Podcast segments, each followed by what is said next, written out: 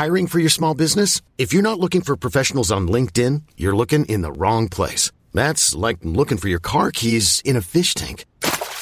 LinkedIn helps you hire professionals you can't find anywhere else, even those who aren't actively searching for a new job but might be open to the perfect role. In a given month, over 70% of LinkedIn users don't even visit other leading job sites. So start looking in the right place. With LinkedIn, you can hire professionals like a professional. Post your free job on linkedin.com slash achieve today.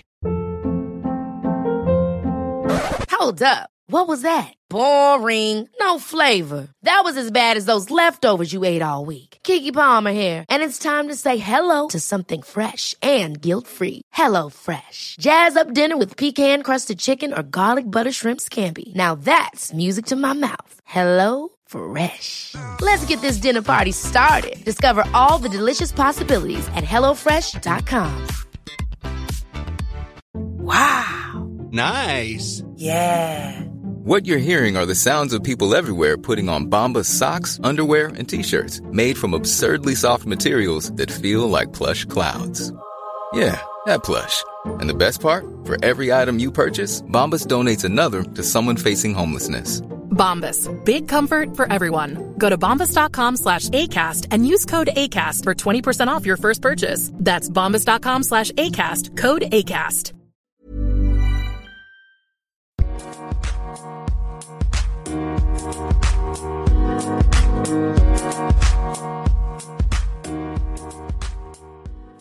Salut à toi et merci d'avoir lancé cet épisode. Aujourd'hui, épisode hors série avec Cédric Van Troyen. On y parle du Kings of Comedy Club situé à XL.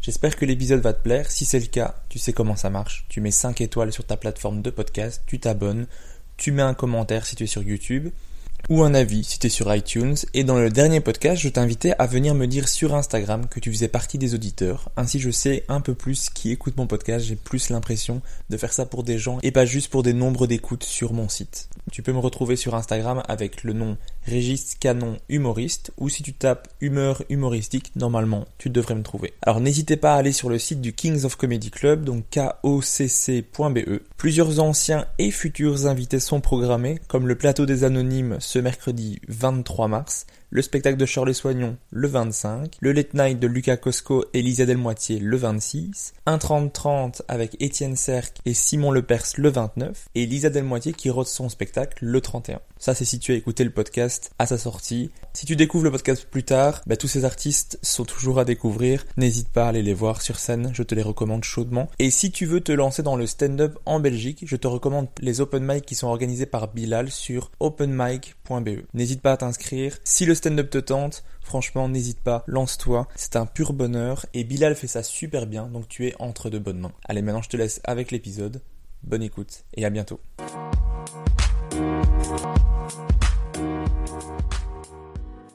Alors bonjour et bienvenue dans ce nouvel épisode. Aujourd'hui j'ai la chance de recevoir dans mon podcast Cédric Van Troyen, alias Kouz, le gérant de mon endroit préféré à Bruxelles, à savoir le Kings of Comedy Club. Comment ça va? Mais ça va très bien, merci de me recevoir Régis. ben, Avec plaisir, merci d'avoir accepté. Qui n'accepte pas ce genre de, de podcast? J'avais envie d'en faire partie, donc je suis, je suis très très très honoré de pouvoir euh, répondre à tes questions.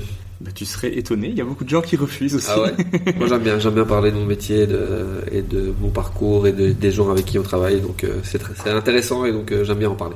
Et est-ce que toi personnellement tu consommes des podcasts et tout ça? Alors pas assez, Euh, je devrais en consommer plus, c'est un truc que je, je devrais faire, mais non pas assez vraiment. Question de temps, je pense, plus qu'autre chose. L'entertainment euh, éducatif que je consomme va plutôt être sur des trucs de vidéos sur la physique quantique, sur l'histoire du Moyen Âge, sur des trucs comme ça. J'aime bien parler de mon métier et de, la culture du, du stand-up et de l'humour, mais j'en consomme moins en tant que que avec des podcasts ou des, des émissions. Par contre, je consomme beaucoup de, de spectacles. Et est-ce qu'il y a un spectacle dernièrement qui t'a vraiment marqué? Taylor Tomlinson que j'ai regardé il y a deux jours et qui est incroyable, vraiment. Bonne recommandation. Alors aujourd'hui on enregistre dans la salle du Kings of Comedy Club. Est-ce que déjà pour les auditeurs tu pourrais expliquer c'est quoi qui différencie un comedy club d'une salle de spectacle ou d'un café-théâtre Alors, le Comedy Club va se différencier par deux choses. La première chose, ça on va le retrouver dans le café-théâtre en général, il y a un bar, voire parfois un restaurant. En général, ça dépend des comédie clubs, mais le service continue pendant le spectacle, ce qui n'est pas le cas des cafés-théâtres ou des, des théâtres. Et il n'y a pas de loge, ni de coulisses, ni de dégagement. C'est-à-dire que l'artiste part directement de la salle, arrive sur scène, il y a un micro, un plein feu et ses couilles ou son vagin. Ok. Ben, on enregistre le mardi 15 mars. Ce soir, il y a le spectacle de Julie Geller, On ne sait jamais, qui est programmé. Ça ressemble à quoi une journée typique de quelqu'un qui gère un comédie club Alors la journée typique, c'est se lever euh, pas trop tard, hein, même si on termine tard le soir, mais de se lever pas trop tard parce qu'il y a pas mal de choses à faire. Donc en général, euh, je vais essayer de me lever entre 9 et 10 heures. Petit café, on check la presse, et puis on est parti, on répond aux mails. Ça me prend euh, facilement une heure et demie, deux heures de, répondre à toutes les sollicitations, puisqu'on a des mails pour les programmations, il y a des mails pour les events, il y a des mails pour euh, des trucs qu'on fait sur le côté, il y a évidemment tous les mails de billetterie, euh, avec les gens qui, oh, j'ai fait une erreur, j'ai fait un report, machin, avec le Covid, en plus ça a été un, un cafarnaum total, où j'ai dû gérer plus de 15 000 euh, reports, retraits, annulations, remboursements. Puis euh, on check les, réservations du soir, Euh, on regarde si euh, on n'a pas oublié des gens justement avec les reports, des invites, des machins. On fait le plan de table pour la, pour la soirée. Puis on va arriver ici, commencer à préparer le bar, à faire les citrons, la menthe, comme on a les tapas, à préparer le fromage, le saucisson, les tapenades, regarder si on a tout en alcool, tout en boisson, faire la salle, c'est-à-dire placer les tables de la manière la plus euh, tétrissable possible, histoire de pouvoir faire rentrer le plus de monde possible, évidemment. Si on reste sur des, espèces de tables de deux, toujours euh, les mêmes à côté, ben, on va être euh, limité à, un- une jauge euh, qui est aujourd'hui plutôt de 55. Si j'arrive à mettre des groupes à droite à gauche, rajouter une table, machin, etc., je peux monter parfois jusqu'à 65, 70. Parfois, on, pousse les murs jusqu'à 80. Donc, on essaie de faire ça et de rentabiliser le plus possible l'espace qu'on a. Et puis, à partir de 18h30, euh, ben, on ouvre. Soit l'artiste est déjà venu à l'avance et on a déjà fait un line check ou un- une, régie, puisqu'il y a des artistes qui ont besoin de certains top son ou top lumière. Ça, c'est ou moi qui m'en occupe ou mon régisseur Bilal euh, quand moi je suis pas dispo. Et puis, euh, à partir de 18h30, donc le- l'endroit est ouvert, les gens arrivent, on les installe à table, ils consomment. À 20h, le spectacle commence. Le spectacle se termine aux alentours de 21h30 et puis le bar reste ouvert jusque quand il n'y a plus de personnes. Ou parfois on a un deuxième spectacle à 22h30 aussi. Et là c'est un peu la, la guerre pour mettre tout le monde dehors, tout, euh, tout nettoyer et faire re- rentrer tout le monde, resservir tout le monde avant le début du spectacle, puisqu'évidemment l'idée c'est d'é- d'éviter le plus possible les allées et venues pendant le show, même si c'est ça qui nous fait gagner de l'argent aussi, c'est en vendant des, des boissons. Mais donc j'essaie d'abord que tout le monde soit euh, servi une première fois avant le début du show pour, euh, pour euh, que ce soit moins sportif pendant, pendant le show et surtout moins dérangeant pour l'artiste. Bon, évidemment, nos, nos serveuses sont hyper drillées à ça. Euh, je pense qu'elles sont le plus discrètes possible. Souvent plutôt le client euh, qui comprend pas, qui ne doit pas parler, euh, machin, etc. Donc euh, voilà, c'est aussi une question d'éducation hein, du, du client. Euh, maintenant, après 10 ans, je pense que nos, nos clients commencent à comprendre. Et puis en général, euh, ma journée va se terminer aux alentours de minuit, une heure en semaine, euh, 3, 4, 5, 6 heures du matin en week-end, parce que parfois on a des soirées qui se terminent tard, et puis on recommence le lendemain. Et est-ce que euh, le Covid a eu vraiment des grosses conséquences pour toi ou c'est reparti pareil ou voire même mieux qu'avant? Alors ça a eu des conséquences pendant évidemment puisqu'on a eu euh, huit mois de fermeture sur les sur les sur les deux ans, donc euh, ça c'est pas négligeable. Par contre ça a permis, il y a eu un côté positif du Covid, peut-être pas pour le lieu en tant que tel euh, directement, mais euh, par euh, par ruissellement, euh, pour euh, utiliser un bon terme capitaliste. Ça a mis une pression sur les humoristes, je sais pas pourquoi ou ni comment, mais ils ont travaillé chacun de leur côté, je trouve. Et depuis qu'on a rouvert, j'ai l'impression qu'ils ont tous glow up, vraiment quoi. Euh, Il y a eu du taf derrière, et donc euh, ça a amené plein de gens à être meilleurs sur scène, ça a amené des gens à se poser aussi des questions de ce qu'ils voulaient faire, et donc euh, d'autres à ouvrir des plateaux, à ouvrir d'autres comédie clubs à Bruxelles. Donc là, il y a Jimmy Vandal qui vient d'ouvrir son comédie quête, par exemple, au centre-ville. Et donc ça a permis maintenant aussi aux humoristes de pouvoir jouer plusieurs fois par semaine, voire plusieurs fois par jour, ce qui était impossible il y a six mois, et ce qui fait qu'ils sont meilleurs sur la scène. Donc il y a un vrai effet positif sur la qualité de ce qu'on propose euh, après le Covid. Et puis là, moi, euh, ben, le mois de février euh, 2022 est le meilleur mois du Comedy Club depuis l'ouverture.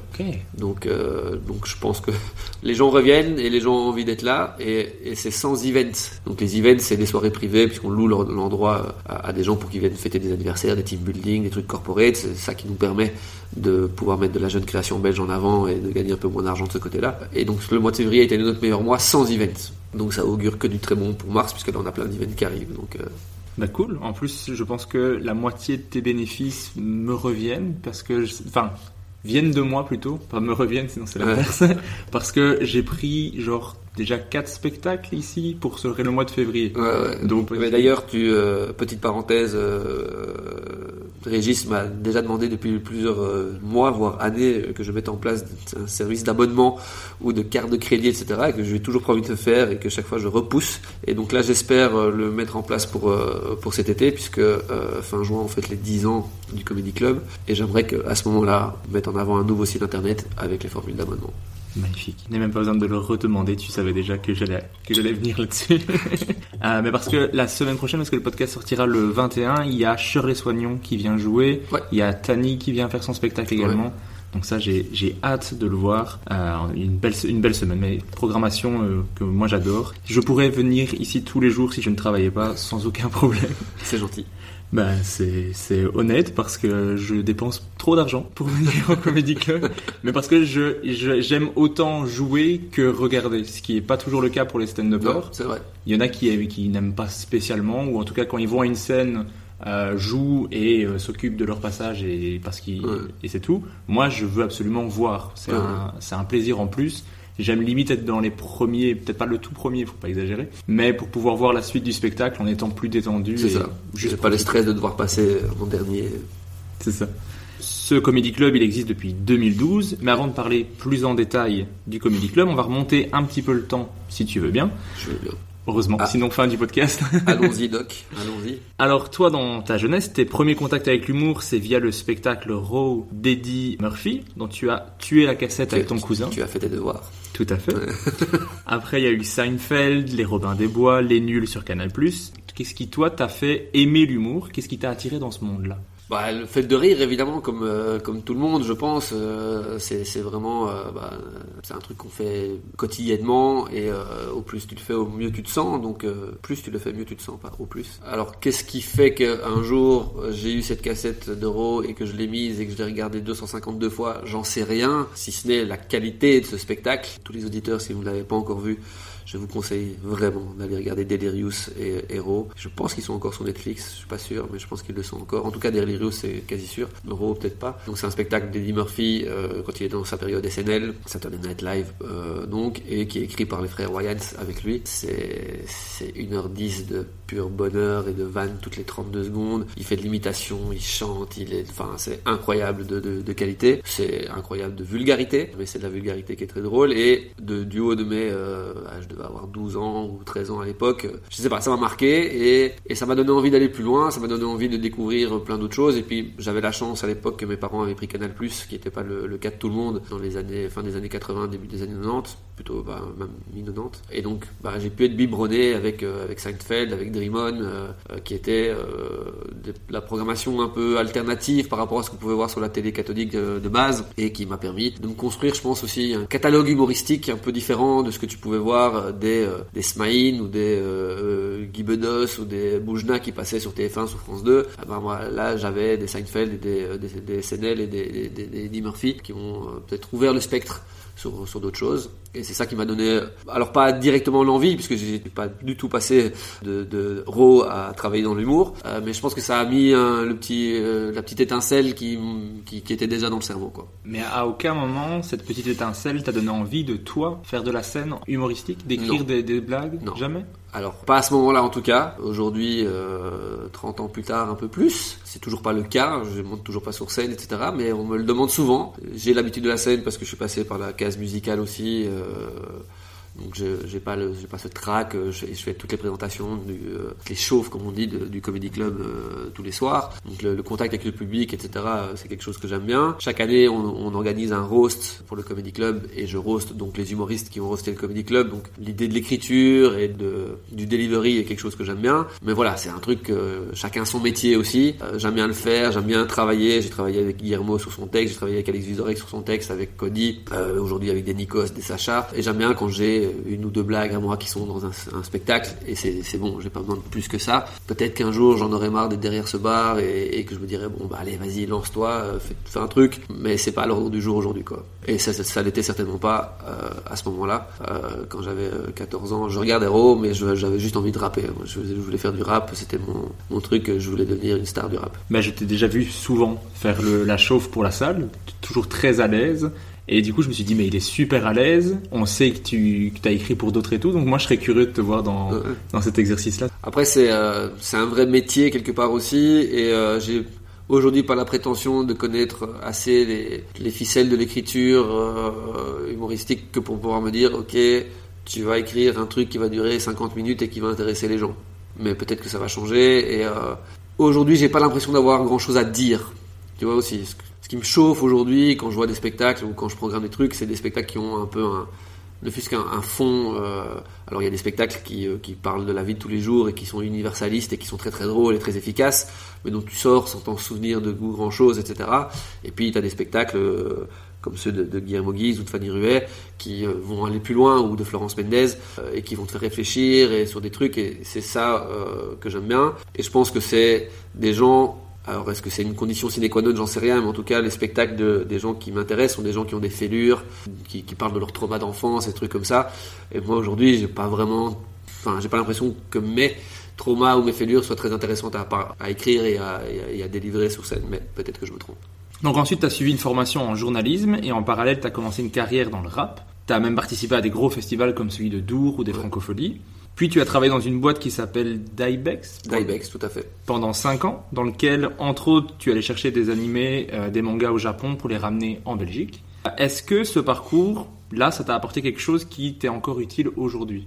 Oui, parce que toute expérience euh, n'est qu'un un- quelque chose de plus dans ton sac à dos. Donc euh, c'est sûr et certain que bah, le journalisme m'a évidemment appris euh, à écrire, ce qui m'a aidé à écrire mes raps à l'époque.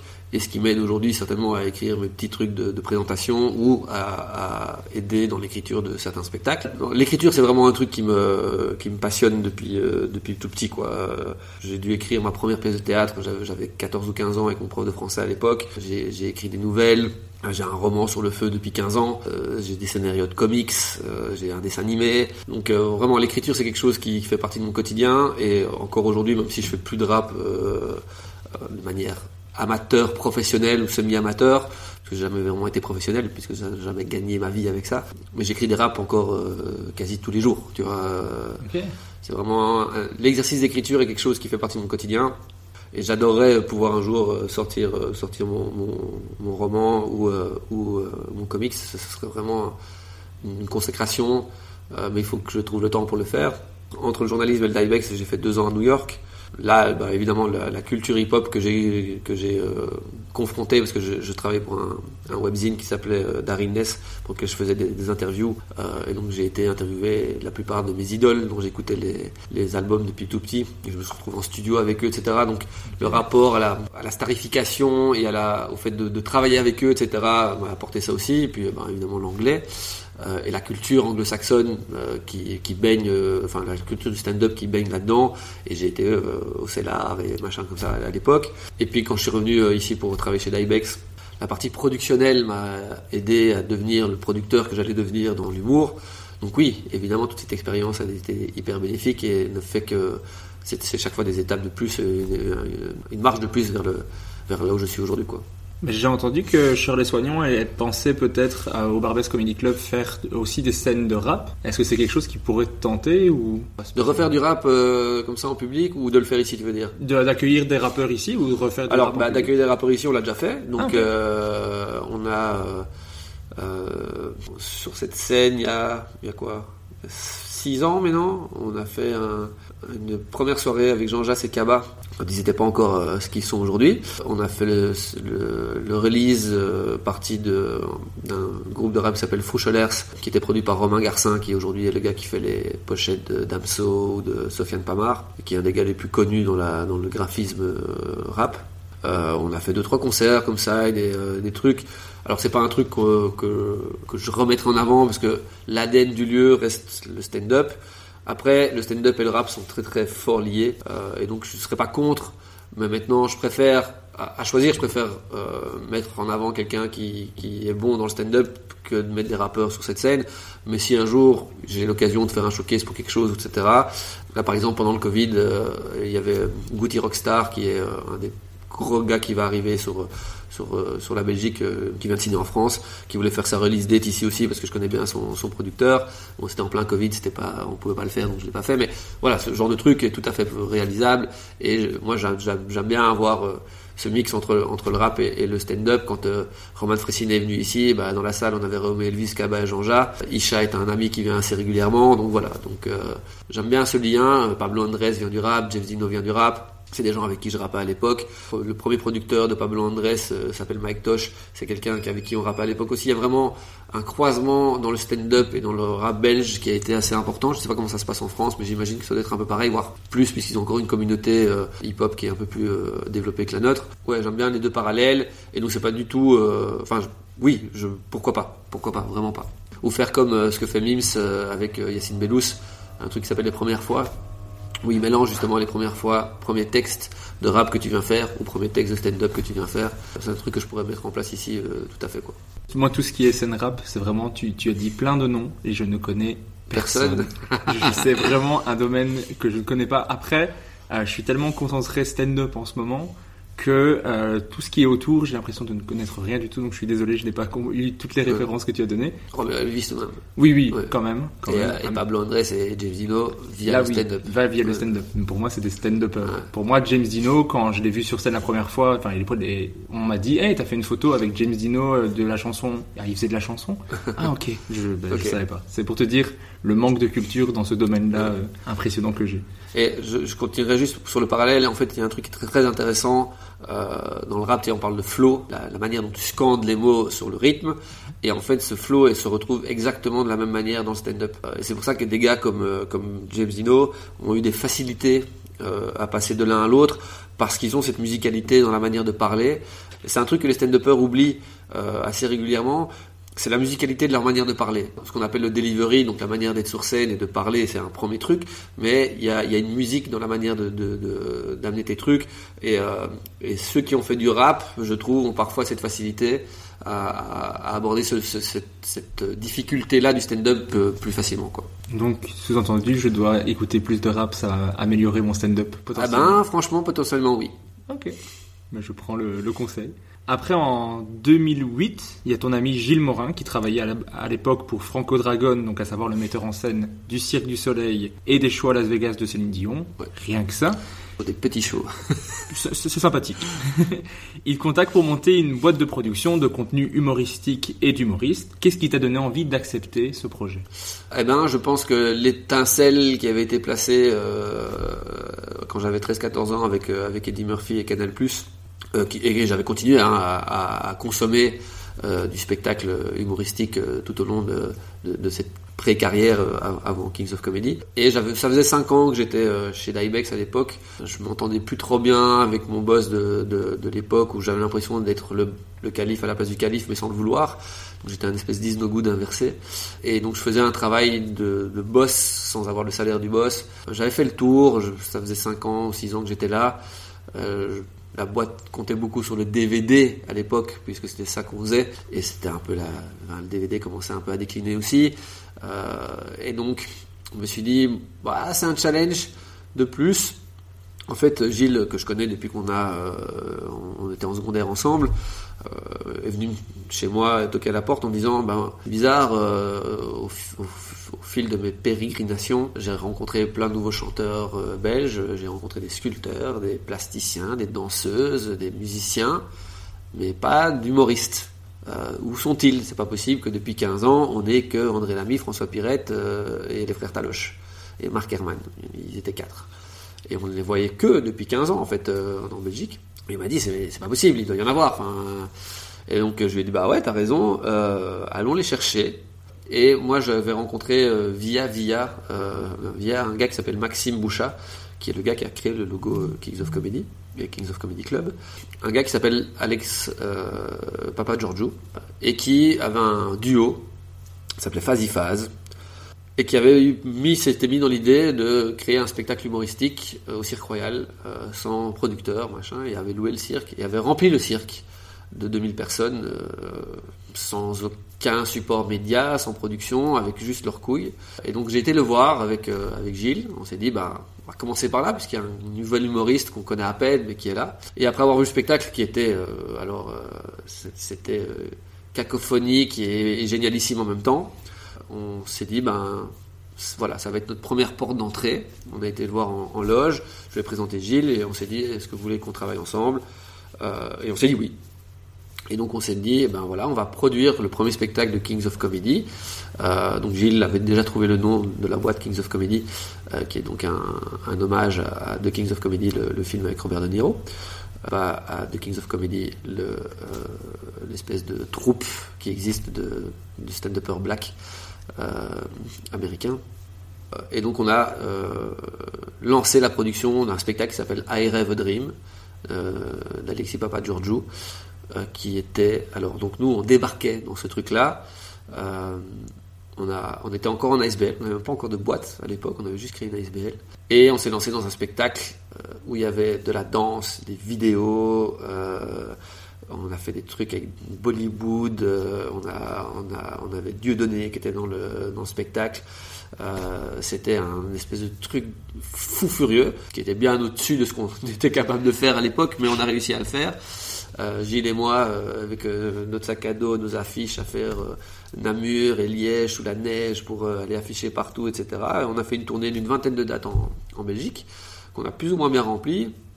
Et ça nous a assis. Alors, c'était en termes de production, si je fais marche arrière, c'était très très mal produit euh, parce que parce qu'on était euh, euh, cadet et Benjamin là-dedans. Mais ça nous a permis d'essuyer les plâtres, de faire nos premières nos premiers pas dans le truc. Ça nous, c'est Cody qui faisait les premières parties de, ce spectacle parce que Cody était à la même école que nous avec Gilles et donc on le connaissait. Et il nous avait dit qu'il avait deux trois petits sketchs, machin, etc. On s'est dit bah viens. Et via ça, on a créé un site internet.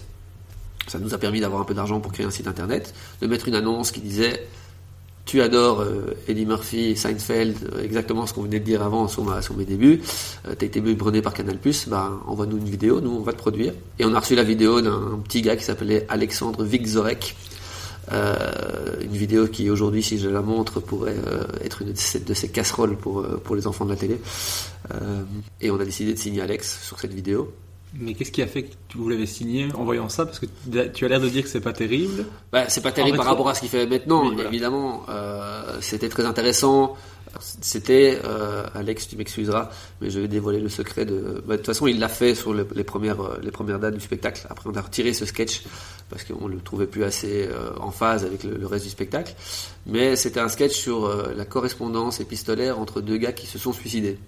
Donc euh, déjà très absurde et en même temps très intellectualiste euh, et ça sortait des cadres de ce qu'on voyait euh, justement des Pirettes, des, des André Lamy, des, des, des Taloches.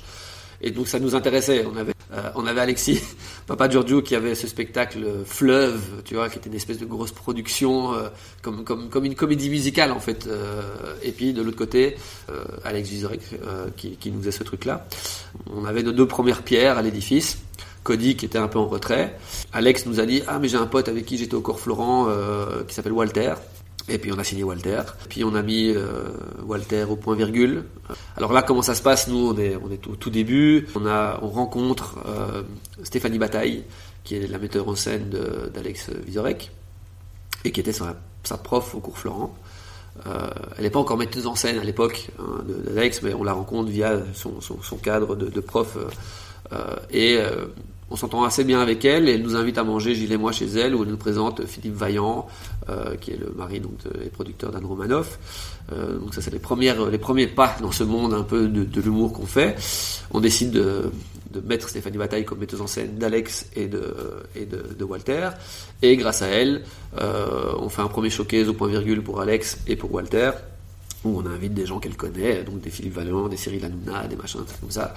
Et on fait notre première place euh, sur, sur le marché euh, parisien, voire même quasi avant euh, la Belgique. On avait déjà fait deux trois dates On avait loué la Vénerie, euh, donc une petite salle de, de 60 places pour faire les premières dates d'Alex et de, Walter. On avait fait le, Petit Chaperon Rouge. Euh, la, vraie première date d'Alex Vizorek, c'était en octobre 2010 au Petit Chaperon Rouge, puisqu'on a fêté les, les, euh, les 10 ans de- du spectacle en octobre 2020. Euh, la boucle était bouclée, puisqu'il a, fait- il a terminé les 10 ans au Cirque Royal, euh, euh, quasi, quasi jour pour jour après la première au, au Petit Chaperon Rouge. Belle petite évolution. Une belle petite évolution. ouais. Et donc on a fait nos pas euh, parisiens avec ça. Et Walter a été, euh, enfin la, Antoinette Collin, qui est la directrice et programmatrice du, Point Virgule, avait fort apprécié le, le showcase de Walter. Donc nous a dit si vous voulez, je peux vous donner un slot qui est pas le meilleur slot, mais c'est dimanche à 19h et lundi à 19h. On les a pris pendant les vacances d'été. Puisqu'en pendant les vacances d'été, tous les humoristes sont partis à Avignon, à Montréal ou en vacances. Donc on s'est dit on va on n'avait pas les moyens de faire euh, un 20 heures pendant, pendant, pendant la, les, euh, les- dates normales, on va dire. Donc on a pris le 19h du dimanche euh, pendant l'été, qui est à la base un créneau euh, que les gens refusent, et ça a cartonné. Walter a, cartonné là, et donc ça a vraiment lancé euh, la boîte de production. Quoi. Mais du coup, dans cette boîte de production, ben, donc il y avait, il y avait Alex, il y avait Walter, il y avait Alexis, Cody. Après, plus tard, il y aura James Dino, Julie Villers, puis encore plus tard, Funky Fab, Freddy Togo, et encore Fabien Le Castel aussi. Ouais. Qu'est-ce qui, pour toi, a le plus changé dans le milieu de l'humour en Belgique? Au tout début, vous étiez, quand vous êtes arrivé, il y avait le tout début du Made in Brussels Show, il y avait un peu le Cooks qui faisait surtout de l'humour à sketch, qui n'aimait pas trop le stand-up, ça s'est Ouais. un peu développé ensuite. Il y avait aussi l'agence Tout Rire à l'époque, avec Ouais. les débuts de PE, Cody, euh, Benoît Delabie. Comment c'était à ce moment-là et qu'est-ce qui a le plus évolué selon toi? Bah, à ce moment-là, il y avait rien. C'était surtout ça. Il y avait aucun. euh, bah, déjà, le, les réseaux sociaux étaient à leur- balbutiement. Euh, on, débutait plus ou moins sur YouTube et Facebook ne servait qu'à euh, envoyer des trucs à tes potes et, pas du tout à faire de la promo ou du marketing. Euh, donc, comme tu le dis, on, est arrivé juste après le. Je pense que le premier Made in Bruxelles Show est avant le premier spectacle de, Kings. On doit arriver plus ou moins en même temps. Et l'agence Tourir avait fait un ou deux trucs avant aussi. Quoi. On arrive plus ou moins en même temps, un peu après eux, euh, sur le truc. Eux étaient pas du tout de la production, c'était euh, de la diffusion sur un, spectacle pour le Made in Bruxelles Show et une troupe, pour ce qui est de, l'agence Tourir, qui s'autoproduisait au, au centre culturel de Dergame à l'époque. Ils avaient fait une ou deux dates là-bas. Euh, donc ce qui, ce a changé par rapport à maintenant, c'est qu'aujourd'hui, les moyens de se faire connaître et d'avancer sont ben, pléthoriques. C'est-à-dire que tu peux faire tes vidéos chez toi, tu peux aller jouer dans plusieurs comedy clubs, tu as le What the Fun, le in Brussels Show, La vie est une fête, euh, le Comedy Cat, rien que sur Bruxelles, puis tu as des trucs à Liège, tu as la ruche à Charleroi, enfin bref, il y a vraiment moyen maintenant de, de, de, jouer de performer son art de, manière plus régulière. Là, à l'époque, il fallait qu'on fasse tout, il fallait qu'on loue tout. euh, euh, les salles, il fallait les convaincre. Comme tu venais de dire, si tu voulais jouer au Cooks, elle n'aime pas trop le stand-up, euh, Patricia. euh, donc euh, ça a été d'ailleurs... euh, heureusement qu'on avait la, porte d'entrée d'Alex Vizorek, qui était un peu plus intellectuelle, qui nous a permis d'aller jouer chez elle. qu'on a fait nos premiers trucs chez elle avec... euh, C'était un, un, un 3x20 avec euh, Walter, Cody et, Alex Vizorek. Parce qu'elle voulait pas un seul. Euh, et puis la professionnalisation du milieu euh, aujourd'hui est- euh, va arriver un peu à, à- à son apogée. Et euh, donc tu dis que le podcast va sortir quand? Le 21. Le 21, donc euh, mini euh, mini scoop. Enfin c'est pas vraiment un scoop, mais parce qu'il y a déjà eu une, une, une publication Facebook il y a trois jours. Cet été, à 99,99%, on devrait enfin avoir la place de l'humour dans le décret des arts de la scène. Euh, donc c'est un truc sur lequel on a travaillé beaucoup avec, euh, avec pas mal de gens, on en parlera peut-être un peu plus tard. Mais donc ça veut dire que enfin là maintenant, l'humour dans toutes ses formes, mais dont le stand-up qui était la, forme un peu oubliée, puisque les gens trouvaient que c'était pas vraiment de la culture du stand-up à l'époque, euh, sont enfin reconnus. Euh, Il y a des aides qui vont être mises en place et des bourses pour les stand-uppers, etc. C'est un peu pas loin d'être historique euh, ce qui va se passer là quand le décret va sortir et on, remercie beaucoup euh, euh, Bénédicte Linard, donc la, ministre de la Fédération Wallonie-Bruxelles de la Culture et Nicolas Brévoire qui est son attaché de cabinet qui a instigé tout ce travail.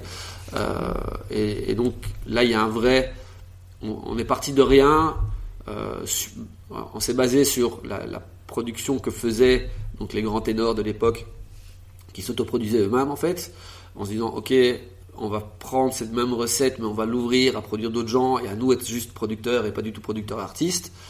On est arrivé d'ailleurs avec nos grands sabots à l'époque. Hein. Nous, on croyait qu'on allait tout révolutionner, euh, que tout le monde autour de nous c'était has-been et ringard, et que et que tout ce qui me comptait c'était le stand-up à l'américaine et notre manière très agressive de travailler. Quoi. Euh, on en a un peu revenu parce que parce qu'il faut écouter tout le monde et qu'il y a il y a toujours du bon à prendre dans toutes les expériences. À la base, on n'était pas trop, euh, on voulait, on voulait un peu boycotter Rochefort ou les Cooks ou des trucs comme ça. Et puis au final, on s'est dit mais non, il faut travailler avec eux et il faut justement faire ce travail d'éducation et nous apporter notre pierre à l'édifice et la changer. Euh, et que je te dis, là maintenant, ben, euh, quasi 15 ans plus tard, ben, l'édifice est réellement en train de changer puisque ça, ça va s'inscrire dans un truc légal, juridique. Quoi. C'est avec la fédération euh, des professionnels de l'humour qui, qui, fait partie du, En fait, il y a un groupe de travail qui a été lancé euh, pour réfléchir. En fait, on a interpellé la ministre sur le fait que l'humour ne faisait pas partie des catégories qui étaient reprises dans le décret des arts de la scène. Le décret des arts de la scène, c'est quoi? C'est euh, le texte légal qui régit les manières dont sont attribués tel ou tel subside, tel ou tel soutien, telle ou telle manière de faire pour les arts vivants. Et dedans, tu avais des marionnettes, tu avais le conte pour enfants, mais tu n'avais pas l'humour. Et donc on s'inscrivait dans aucune case. Quand on demandait des subsides, bah, des gens qui avaient quoi, l'humour. Euh, c'est aussi ça qui régit par exemple les, tournées comme Propulse ou Arévi. Propulse c'est un mini Avignon belge si tu veux, euh, dans lequel l'humour ne pouvait pas rentrer. Euh, c'est une manière où les centres culturels qui achètent ton spectacle, euh, il y a 50% qui est pris en charge de l'achat par la Fédération de Bruxelles. L'humour pourrait pas rentrer dans ces cases-là non plus. Euh, et donc tout ça faisait que bah, les spectacles d'humour et de stand-up en particulier, euh, qui étaient parce que pour les gens qui, qui prennent les décisions dans ces organes-là, ça n'existait pas, ça faisait pas partie de leur truc, c'était pas du théâtre, c'était pas de la culture. Et donc là, il y a c'est un travail de 15 ans qui a été mis en place. Et donc ce groupe de travail, donc on a interpellé la ministre là-dessus, euh, avec avec Sarah Vanel du, du MIB et, et Vincent Taloche, bah, des frères Taloche et aujourd'hui de la fédération. Et puis un groupe de travail qui s'est mis en place dans lequel il y avait d'autres gens comme Eric Marquis du, du Comédie euh, à Liège, Charleroi, euh, Manon Le Pomme, Zidani, euh, Nathalie Huffner du TTO et encore plein d'autres gens. Ben voilà, grâce à ces gens-là, on s'est installé, on a fait plusieurs réunions, on s'est dit qu'est-ce qui va pas, qu'est-ce qui va bien, qu'est-ce qu'on doit changer, et on a sorti un rapport qui a été pris en compte par, par les organismes décidaires, décisionnaires même, si on veut parler français. Et donc aujourd'hui ce rapport existe, on a fait des propositions pour le changement du texte dans le réel décret et euh, d'ici fin juin, ce décret devrait passer euh, au Parlement et au Sénat. Génial. J'ai hâte de voir tout ce que ça va pouvoir euh, débloquer. Et, je pense réellement que ça va vraiment débloquer pas mal de choses. Ah bah génial, ça c'est la bonne nouvelle. Vous, l'aurez entendu la première fois dans le podcast, mais c'est incroyable. J'ai une exclue dès le début. Est-ce qu'il y a quand même quelque chose de cette époque-là que tu regrettes, quelque chose qu'on a un petit peu perdu? Alors, euh, je, le regrettais jusqu'il y a deux jours, je t'avoue. Et euh, de nouveau pas, de nouveaux petits scoops aussi pour, pour ton podcast. Je regrettais jusqu'à peu l'esprit de bande et de camaraderie qu'on avait au tout début.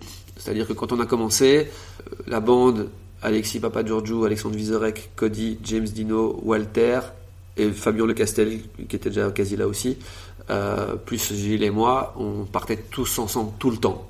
Euh, on allait faire des plateaux au Tanzmanten à Strasbourg, on allait à Paris, on a fait une semaine de l'humour belge à Paris. On avait créé un truc où c'était vraiment un rat pack, tu vois. Euh, et c'est ça qu'on essaye de mettre en, place. C'est pour ça qu'on a tout de suite mis en place le Kings of Comedy Show, qui a été un de nos premiers grands spectacles. Euh, on l'avait fait au Théâtre Varia, etc. Où on voulait que cet esprit de bande et de camaraderie, cet esprit Canal Plus, en fait, vraiment, Robin des Bois et, et Nul, soit mis en avant. Et puis, bah, chacun a commencé sa carrière solo, et, euh, et, un peu, un peu comme dans mon groupe de rap à l'époque euh, que j'avais avec James Dino. Euh, eh ben, on avait cet esprit de bande, et puis bah, il y en a toujours un ou deux qui sortent du lot, et puis James Dino était pris par, à part pour faire sa carrière solo, et ça a un peu délité l'esprit de bande. Et c'est un peu ça qui s'est passé aussi ici. Et alors, pas, je le regrette pas, je pleure pas dans mon, lit, en machin, et c'est toujours des amis avec qui je fais plein de choses, mais il y avait cet esprit. Bah, bah, on était un peu innocent et on y allait. Enfin, tu vois, l'argent n'était pas non plus vraiment un souci. Euh, euh, parfois, euh, juste on allait parce qu'on avait envie d'être là-bas et, on, mangeait, on buvait à l'œil, c'était très bien. Et, on a fait des soirées euh, mémorables au Luxembourg, euh, à Namur, je te dis, à Strasbourg, machin. C'était, on, y allait en voiture ou en van. Enfin bref, c'est bien avec les moyens du bord. Aujourd'hui, ça va plutôt être, ah ben non, euh, c'est première classe en train et euh, et on y va chacun de notre côté, on se retrouve là-bas et euh, quand on s'y retrouve, c'est très très bien, mais il n'y avait plus ce truc euh, parce que ben, beaucoup plus d'humoristes, etc. Et puis moi, à un moment, on va en y venir, j'ai arrêté la production aussi, et donc euh, bah, j'avais plus ce truc-là. Et bah, là, je l'ai retrouvé euh, hier. En fait, on a fait le premier shooting photo pour un projet qu'on met en place avec What the Fun et La vie est une fête où on, on va emmener neuf humoristes de la nouvelle génération à Avignon. On a pris euh, des slots là-bas où ils vont jouer donc euh, chacun tous les deux jours. Et, euh, et donc c'est un, nouveau projet, les Belges en Avignon, qui est financé et on le remercie d'ailleurs par Up Bruxelles, qui est la- l'agence pour l'exploitation des entrepreneurs, des entrepreneurs bruxellois. Donc là, on a considéré ces neuf humoristes comme des entrepreneurs culturels. Et donc on va attaquer ce marché d'Avignon avec eux. Hier on a fait ce shooting avec eux. Et donc c'est neuf personnalités qui se connaissent parce qu'ils sont dans les plateaux ensemble, etc. Mais tu as toujours un peu peur de la cohésion. On va partir pendant un mois dans une villa avec les neuf personnes, tu vois. Donc euh, et, euh, et je me suis trop marré hier lors du shooting photo. C'était incroyable de revoir un esprit d'équipe et pas de compétition ou de compétition saine, puisque bah, chacun va avoir son spectacle là-bas et donc on a déjà mis des gages à ceux qui mettraient pas assez de, enfin ceux qui, celui qui a, fait le moins de ventes la journée va devoir faire des trucs, etc. Donc il va y avoir un bel esprit de compétition. Ils sont déjà en train de tous de penser à comment on va faire les parades, les machins, etc. Et, et c'était très très cool. Après, très difficile à gérer parce que ben, tu une vanne toutes les 3 secondes quand tu as 9 humoristes et parfois il faut être concentré euh, quand il faut faire le travail. Mais donc euh, voilà, cet esprit de camaraderie que j'avais un peu perdu et de, banda, euh, ben là je le retrouve avec cette nouvelle génération-là qui d'ailleurs est, a aujourd'hui toutes les clés pour réussir parce qu'ils ont ben, toute l'expérience de la première génération, donc les Visorek, Cody, machin, l'expérience de la deuxième généra- génération, les Guillermo Guise, euh, euh, Laura Lone, euh, et compagnie, Fanny Ruet. Et puis maintenant, c'est la troisième génération, euh, Nikos, Sacha Ferra, André de Marteau, Lisa Delmoitier, Dena, Serena Yari, machin, etc. Et bah, eux peuvent bâtir leur truc sur des bases qui sont déjà là. Et donc, je pense que ça va être très très bien. Ok, mais j'ai vu les, les shootings photos qui, euh, qui euh, teasaient un petit peu pour savoir ce, ce qu'il en était, et donc euh, je suis ravi. En plus, je- je- j'aime tous les artistes qui sont dedans. Il y a euh, Lorenzo Mancini, Ouais. Sacha Ferra, Dena, Dena, Lisa Delmoitier, Florent Leçon. ouais, Florent Leçon, Gaëtan Delferrière, Nikos, Adèle. et bien quasiment en, tous en plus sont déjà passés par le podcast. Ah ben, Donc je suis super content pour eux, ça va vraiment être cool de, de faire un premier Avignon. Mais on va revenir un petit peu sur le parcours, sinon on ne va Ouais. jamais arriver au bout. Et vous me connaissez euh, pour les auditeurs, je mets tout le monde en retard. Et là, je risque de me mettre moi en retard parce que je dois partir Ok, ok. travailler juste Je- désolé, je parle beaucoup. Non, mais c'est très bien, c'est très bien, c'est juste que je me connais, donc je, je fais attention. Alors je vais résumer parce que vous avez fait vraiment beaucoup de choses avec cette boîte de production. Donc tu l'as dit, il y a le King of Comedy Show au Varia à Bruxelles, la Semaine belge à Paris, le Festival d'Avignon avec Alex Vizorek, Walter au point virgule. Vous avez créé l'émission Les Enfants de Cœur. Ah, Vous avez fait Montreux avec Alex Vizorek, vous avez fait des blagues au salon de l'auto de Kinshasa avec euh, Cody et euh, James Dino, vous avez fait le Bruxelles Comedy Festival, enfin il y a vraiment Ouais. beaucoup de choses. Quel est le meilleur souvenir que tu as gardé de cette époque de producteur? Moi, je pense, euh, je pense que c'est le premier Kings of Comedy Show au Varia. Euh, C'était une consécration parce qu'on a voulu, comme je te disais, on était dans cette période euh, où on arrivait en étant les rois du monde et ça s'est un peu vu sur euh, sur la scène. On a fait un truc assez. euh, même aujourd'hui, je suis pas sûr de pouvoir recommencer un truc aussi euh, aussi fat. En tout cas avec les moyens qu'on avait. C'était vraiment et, de voir toutes les idées qu'on avait mis en tête sur la, euh, la mise en scène, les machins. On commençait avec des ombres chinoises derrière un écran. C'était un espèce de truc euh, Las Vegas puisqu'on était dans le truc Rat Pack, donc on avait le grand truc Las Vegas, machin. Euh, Il y avait- il y avait aussi des danseurs. Puis on avait une grosse réunion, enfin une grosse, une grosse réception pour les VIP. Après, on avait mis les petits plats dans les grands. Et c'était le premier grand truc qu'on faisait. On, se- on se montrait au monde en fait, tu vois. On a eu pas mal de, de presse qui était là, on a eu beaucoup de, de, de papier derrière, etc. Et donc, là, j'ai senti qu'on tenait quelque chose et qu'on y allait. Toute la tournée avec euh, avec Alexis, bah oui, mais on, perdait un peu d'argent. Puis on avait commencé à faire quelques dates avec Alexandre, euh, avec Alex Vizorek. C'était pas encore ça, on n'avait pas encore le point virgule, etc. à l'époque. Et donc là, c'était le premier truc on s'est dit waouh, tu vois, ok, il y a un truc. On est dans la dans le Varia, il y a 450 personnes, c'est complet. Les gens étaient debout à la fin. Et franchement, c'était vraiment bien, quoi. Et je dois avoir du footage de ça encore quelque part, euh, puisqu'on l'a évidemment filmé. Et je pense que ça, ça, tient encore la route, même encore aujourd'hui, quoi, tu vois. Donc, euh, ouais, je suis très, très, très content et très fier d'avoir réussi à faire ça. Et puis, la deuxième chose où je suis très euh, fier qu'on ait réussi à le faire, même si euh, au final ça a été un projet avorté après deux éditions, c'est Kermezzo, qui est un festival qu'on a, on a placé au, cinquantenaire, qui est un mix entre les arts circassiens et, et le stand-up, et enfin l'humour en général, même, puisqu'on n'avait pas que du stand-up. Et on s'est installé pendant trois semaines au, cinquantenaire, où on était ouvert de midi à minuit pendant trois semaines. Une espèce de mini fringe, si tu veux. Euh, C'était ça qu'on avait en tête, évidemment. Euh, sur un budget d'un million cinq, euh, qui est pas négligeable à l'époque, qui a été rendu possible via l'apport d'un groupe dont on va parler juste après, j'imagine. Et d'avoir pu mettre en place ce truc-là monter, le cinquantenaire est vide et tu l'amènes et tu, deux, jours après tu as un village là-dedans et tu le fais tenir pendant trois semaines euh, où je pense qu'on devait dormir une heure et demie par jour pendant trois semaines et gérer tout ce qu'il y avait sur le côté aussi, tu vois, parce qu'il n'y avait pas que le festival à ce moment-là. Ça c'est un- une grande fierté de producteur. Et puis on a, euh, on a tout même fait, on a produit une série qui a floppé, mais euh, euh, j'ai fait mes premiers pas en tant que producteur audiovisuel euh, sur la série Champion. D'avoir réussi à faire atterrir le truc euh, après un, tournage catastrophique où je pense que si tu regardes le, documentaire L'homme de la Mancha de, du, film Don Quichotte de Terry Gilliam, on n'a pas eu les, les intempéries qui nous ont... Enfin si, si, en plus on les a eu. On n'était pas loin de ça. Et donc voilà, ça c'est les trois grands points de fierté. Et puis euh, le fait qu'aujourd'hui, tout de même, les humoristes qu'on a signés sont tous plus ou moins des stars, quoi. Donc, euh, ça prouve un peu tout de même qu'on n'a pas fait fausse route dans, euh, dans ce qu'on avait comme idée en tête. Et kudos à, Gilles, donc Gilles Morin, qui, qui a eu le flair, parce que c'est lui qui était le directeur artistique de la boîte à l'époque.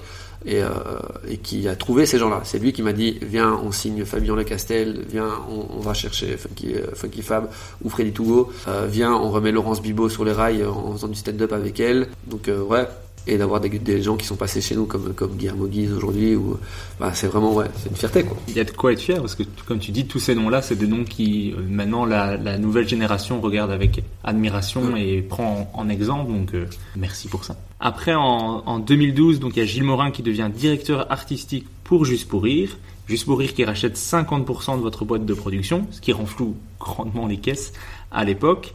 Avec Juste pour rire, vous développez des festivals d'humour en Afrique. Vous avez joué à Hammamet en Tunisie, Agadir, à Kinshasa au Congo. Vous avez aussi eu l'idée de créer un comedy club, donc le Kings of Comedy Club que l'on connaît aujourd'hui.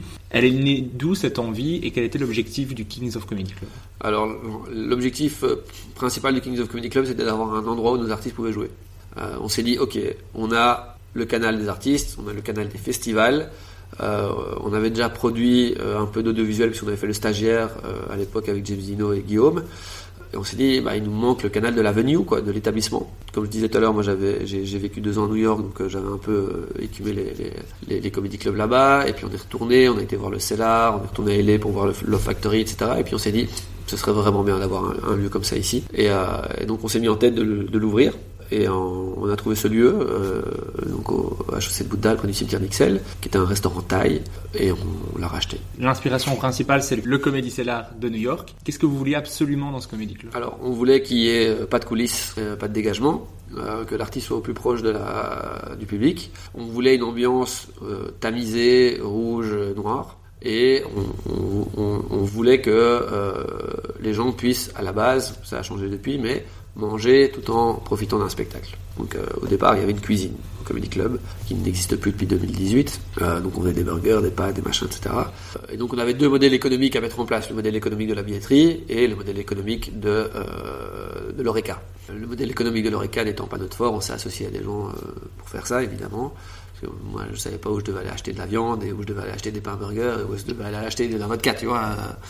Euh, donc on a trouvé quelqu'un euh, bah, qui, avait déjà des établissements dans le quartier, euh, qui connaissait tout le truc et qui était de nouveau à l'école avec nous et qui était le meilleur ami, de, enfin qui est toujours d'ailleurs le meilleur ami de Cody, qui avait pas mal de synergies qui pouvaient se mettre en place. Et donc on s'est associé avec lui pour, monter le lieu en 2012. Ce qui fait que le 27 avril 2012, c'est la grande soirée d'ouverture du Kings of Comedy Club. Grâce à vos contacts dans le milieu, vous faites rapidement jouer des humoristes comme Verino, Shirley Soignon, mais surtout vos artistes, donc Cody, James Dino, etc. Comment s'est passé les débuts du Comedy Club? Euh, alors ça a été euh, alors le tout tout tout tout début euh, pas très bien en fait au final. Évidemment la soirée de la soirée de lancement s'est bien passée, il y avait du monde et puis les premiers jours euh, oui euh, t'as- t'as l'effet de surprise, euh, il y a des articles dans la presse machin etc donc il y a un peu des gens qui viennent. Euh, comme tu dis on a on a profité en fait au début on a ouvert pendant le Brussels Comedy Festival qu'on qu'on produisait nous-mêmes aussi. Et donc on a pu profiter des artistes qui étaient au Brussels Comedy Festival pour euh, bah, mettre certains noms sur la scène dès le début, comme Charles Soignon, comme Verino, qui, euh, Verino qui était chez Juste pour Rire, et donc euh, Gilles était son manager, donc c'était ça facilitait le bazar, etc. Ou le comte de Bauderbala, ou des trucs comme ça, tu vois. Et, euh, et puis après, ben, une fois que les grands noms euh, de, ce, festival n'étaient plus là, il a fallu un peu remplir, et donc on a mis des gens un peu moins connus, parce qu'on n'avait pas les moyens de se payer des, des grandes personnes. Bon, C'était 2,50€ l'entrée à l'époque. hein, euh, et on a mis du temps à faire comprendre au public belge qu'il pouvait venir un mardi soir voir quelque chose. Puisque c'est pas pas dans l'ADN, euh, du bruxellois et du belge en général, de se dire mardi soir je peux sortir voir un spectacle. C'est plus dans les ADN anglo-saxons ou parisiens. Je pense que ça tient aussi bêtement à la, taille des appartements. Euh, C'est-à-dire que quand tu vis dans 14 mètres carrés, tu as plutôt envie de sortir euh, et de revenir juste dormir chez toi.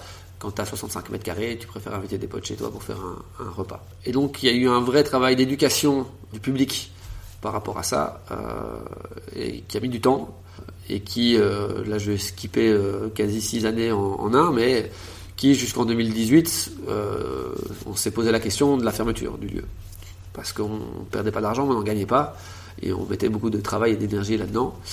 On commençait à se faire connaître, mais on avait encore du mal à avoir certaines personnes. Heureusement, on avait eu Kian Kojandi ou Blanche Gardin qui étaient venus, qui avaient remis un peu de, de peps sur le truc, mais on sentait qu'il y avait, encore quelque chose qui n'allait pas. Euh, alors, est-ce que c'était le modèle économique? Est-ce que c'était la gestion? Puisque on mettait des gérants derrière le bar qui n'étaient pas des gens de la boîte, etc. Et donc, euh, en 2018, on a décidé de... On s'est dit, ok, euh, c'est soit on ferme, soit on fait quelque chose. Un événement particulier dont tu vas me parler, j'imagine, en 2018, a précipité les choses et a fait qu'on a restructuré le Comedy Club. J'en suis devenu le gérant. J'étais juste actionnaire à la base. J'en suis devenu le gérant, le barman, euh, le programmateur, le communicateur, un peu le, le Rémi Brica donc du, euh, Comedy Club. Et, euh, et ça a changé la dynamique, d'autant plus qu'on a ajouté dans l'actionnariat Guillermo Guise et Alex Vizorek, qui nous ont donné une crédibilité supplémentaire chez les humoristes. Et là, dès septembre 2018, la machine s'est relancée pour en arriver aujourd'hui où on fait quasi complet tous les jours. Là, donc euh, on est très content. Comment vous avez, vous avez réussi à éduquer ce public qui, euh, au départ, payait 2,50€, qui n'avait pas les codes, donc qui parlait pendant le spectacle, qui parlait à l'humoriste qui était sur scène, qui mangeait, et en ne faisant pas attention au bruit qu'il Ouais. faisait en tout cas? Comment vous avez réussi à changer cette dynamique? Bah, je pense que là, on n'a pas, c'est pas nous qui avons réussi à changer la dynamique. La dynamique a été changée par plein, plusieurs, enfin, les multifactoriels. Bah, la présence du stand-up euh, dans les médias euh, de plus en plus grande.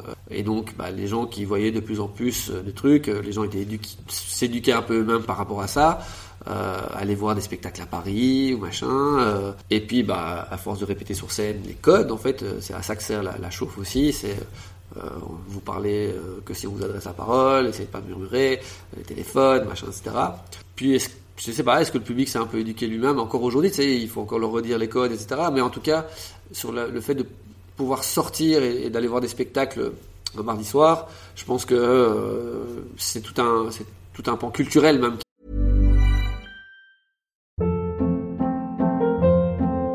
Hold up. What was that? Boring. No flavor. That was as bad as those leftovers you ate all week. Kiki Palmer here, and it's time to say hello to something fresh and guilt-free. Hello Fresh. Jazz up dinner with pecan-crusted chicken or garlic butter shrimp scampi. Now that's music to my mouth. Hello Fresh. Let's get this dinner party started. Discover all the delicious possibilities at hellofresh.com. I'm Sandra, and I'm just the professional your small business was looking for. But you didn't hire me because you didn't use LinkedIn jobs. LinkedIn has professionals you can't find anywhere else, including those who aren't actively looking for a new job but might be open to the perfect role, like me. In a given month, over 70% of LinkedIn users don't visit other leading job sites. So if you're not looking on LinkedIn, you'll miss out on great candidates like Sandra. Start hiring professionals like a professional. Post your free job on linkedin.com/achieve today. Qui a, changé. Il n'y a pas que pour le stand-up que maintenant tu peux sortir aller voir des spectacles le mardi soir. Il y en a, d'autres par ailleurs, quoi, tu vois. Euh, mais je sais pas, je pense pas que ce soit que nous qui avons éduqué les gens, parce que je fais pas du porte-à-porte pour leur dire comment ça se passe. Et j'ai pas, on n'a pas sorti de pamphlet euh, pro stand-up ou machin. On a juste continué à travailler. Nos humoristes ont continué à s'améliorer et donc à faire, de plus en plus de télé et donc à devenir de plus en plus connus. Et donc les gens se sont dit ok, on va les voir. Et quand on vient ici, on entend la première fois et puis on revient pour voir notre spectacle. Et au fur et à mesure, euh, on avait peut-être euh, à chaque fois 90% de gens qui étaient là pour la première fois et puis 80 et puis 70 et puis aujourd'hui 50, 40, tu vois. Et euh, là, on commence à avoir vraiment de plus en plus d'habitués. euh, voilà. Mais j'ai pas de, je pourrais pas te dire exactement quel a été le, switch entre ok on est on est éduqué ou on l'est pas. Euh, en tout cas, il y a eu un vrai switch de à partir du moment où moi je me suis mis derrière le bar, ben c'est mon argent qui est en jeu et pas l'argent d'un éventuel actionnaire qui me paye un salaire à la fin du mois. Et donc euh, oui, euh, j'étais certainement plus impliqué que mes anciens gestionnaires, etc. Tu vois, et, et ça change tout à partir du moment. Et puis il y a, il y a un visage qui s'est mis aussi, euh, je pense, sur le Comedy Club. Avant, on n'avait pas vraiment de visage. Je suis devenu un peu le, le porte-parole du lieu. euh, et euh, je pense que c'est important aussi. et avec l'expérience de production que j'avais, plus maintenant l'expérience dans, le Comedy Club, bah, les gens ont com- commencé à m'écouter un peu plus aussi, tu vois, à se dire, bah, quand il parle d'humour, écoutons-le un peu, tu vois. Alors, j'ai pas la science infuse de l'humour, loin de là, mais j'ai maintenant 15 ans d'expérience dans le métier. Et je pense que c'est pas négligeable. Euh, et donc je pense que c'est ça, c'est tout un facteur qui a fait que, euh, et puis là, aussi euh, le fait que, avec Guillermo et Alex, bah, directement, quand moi je voulais avoir Baptiste Le Caplin, bah, j'appelais TS3 et euh, je devais passer par euh, machin, nanana, tu vois, et puis bah, à un moment, bah, Guise, il, voit Baptiste sur un plateau, il dit tu viens, Baptiste dit oui, Baptiste on parle à sa prod et ça facilite évidemment les choses. Et à partir du moment où j'ai ce premier contact qui a facilité, bah, maintenant quand je rappelle TS et que ça s'est bien passé les quatre, les quatre soirs qu'on a fait avec Baptiste, bah, quand il me dit bah oui, on viens, prends Kian ou viens, prends machin, il n'y a aucun souci quoi. Et là maintenant, aujourd'hui, euh, je pense qu'on a euh, vraiment 2022 est, euh, est l'année où j'ai reçu le plus de compliments sur, euh, sur le Comedy Club. Euh, Il y a Karim Duval qui est venu euh, le 19 février dernier et qui a dit un truc sur scène qui m'a fort touché. Euh, qui a dit euh, aujourd'hui à Paris, si tu veux faire partie de la famille des humoristes, il faut avoir joué au Kings of Comedy Club. Oh, Enfin, je, peux- je peux dire que je suis humoriste. Et j'étais là, je fais waouh, putain, ça c'est euh, le genre de phrase que j'ai envie d'avoir sur un t-shirt et je l'ai pas enregistré, ça me fait chier, c'était pas capté quoi, mais mais voilà, ça veut dire qu'aujourd'hui même au- au-delà de la Belgique et au-delà des frontières et, et même il y a des Québécois qui m'en parlent beaucoup, euh, on est devenu une référence et, euh, et ça fait vraiment plaisir. Ben, moi, j'a- j'adore ce lieu.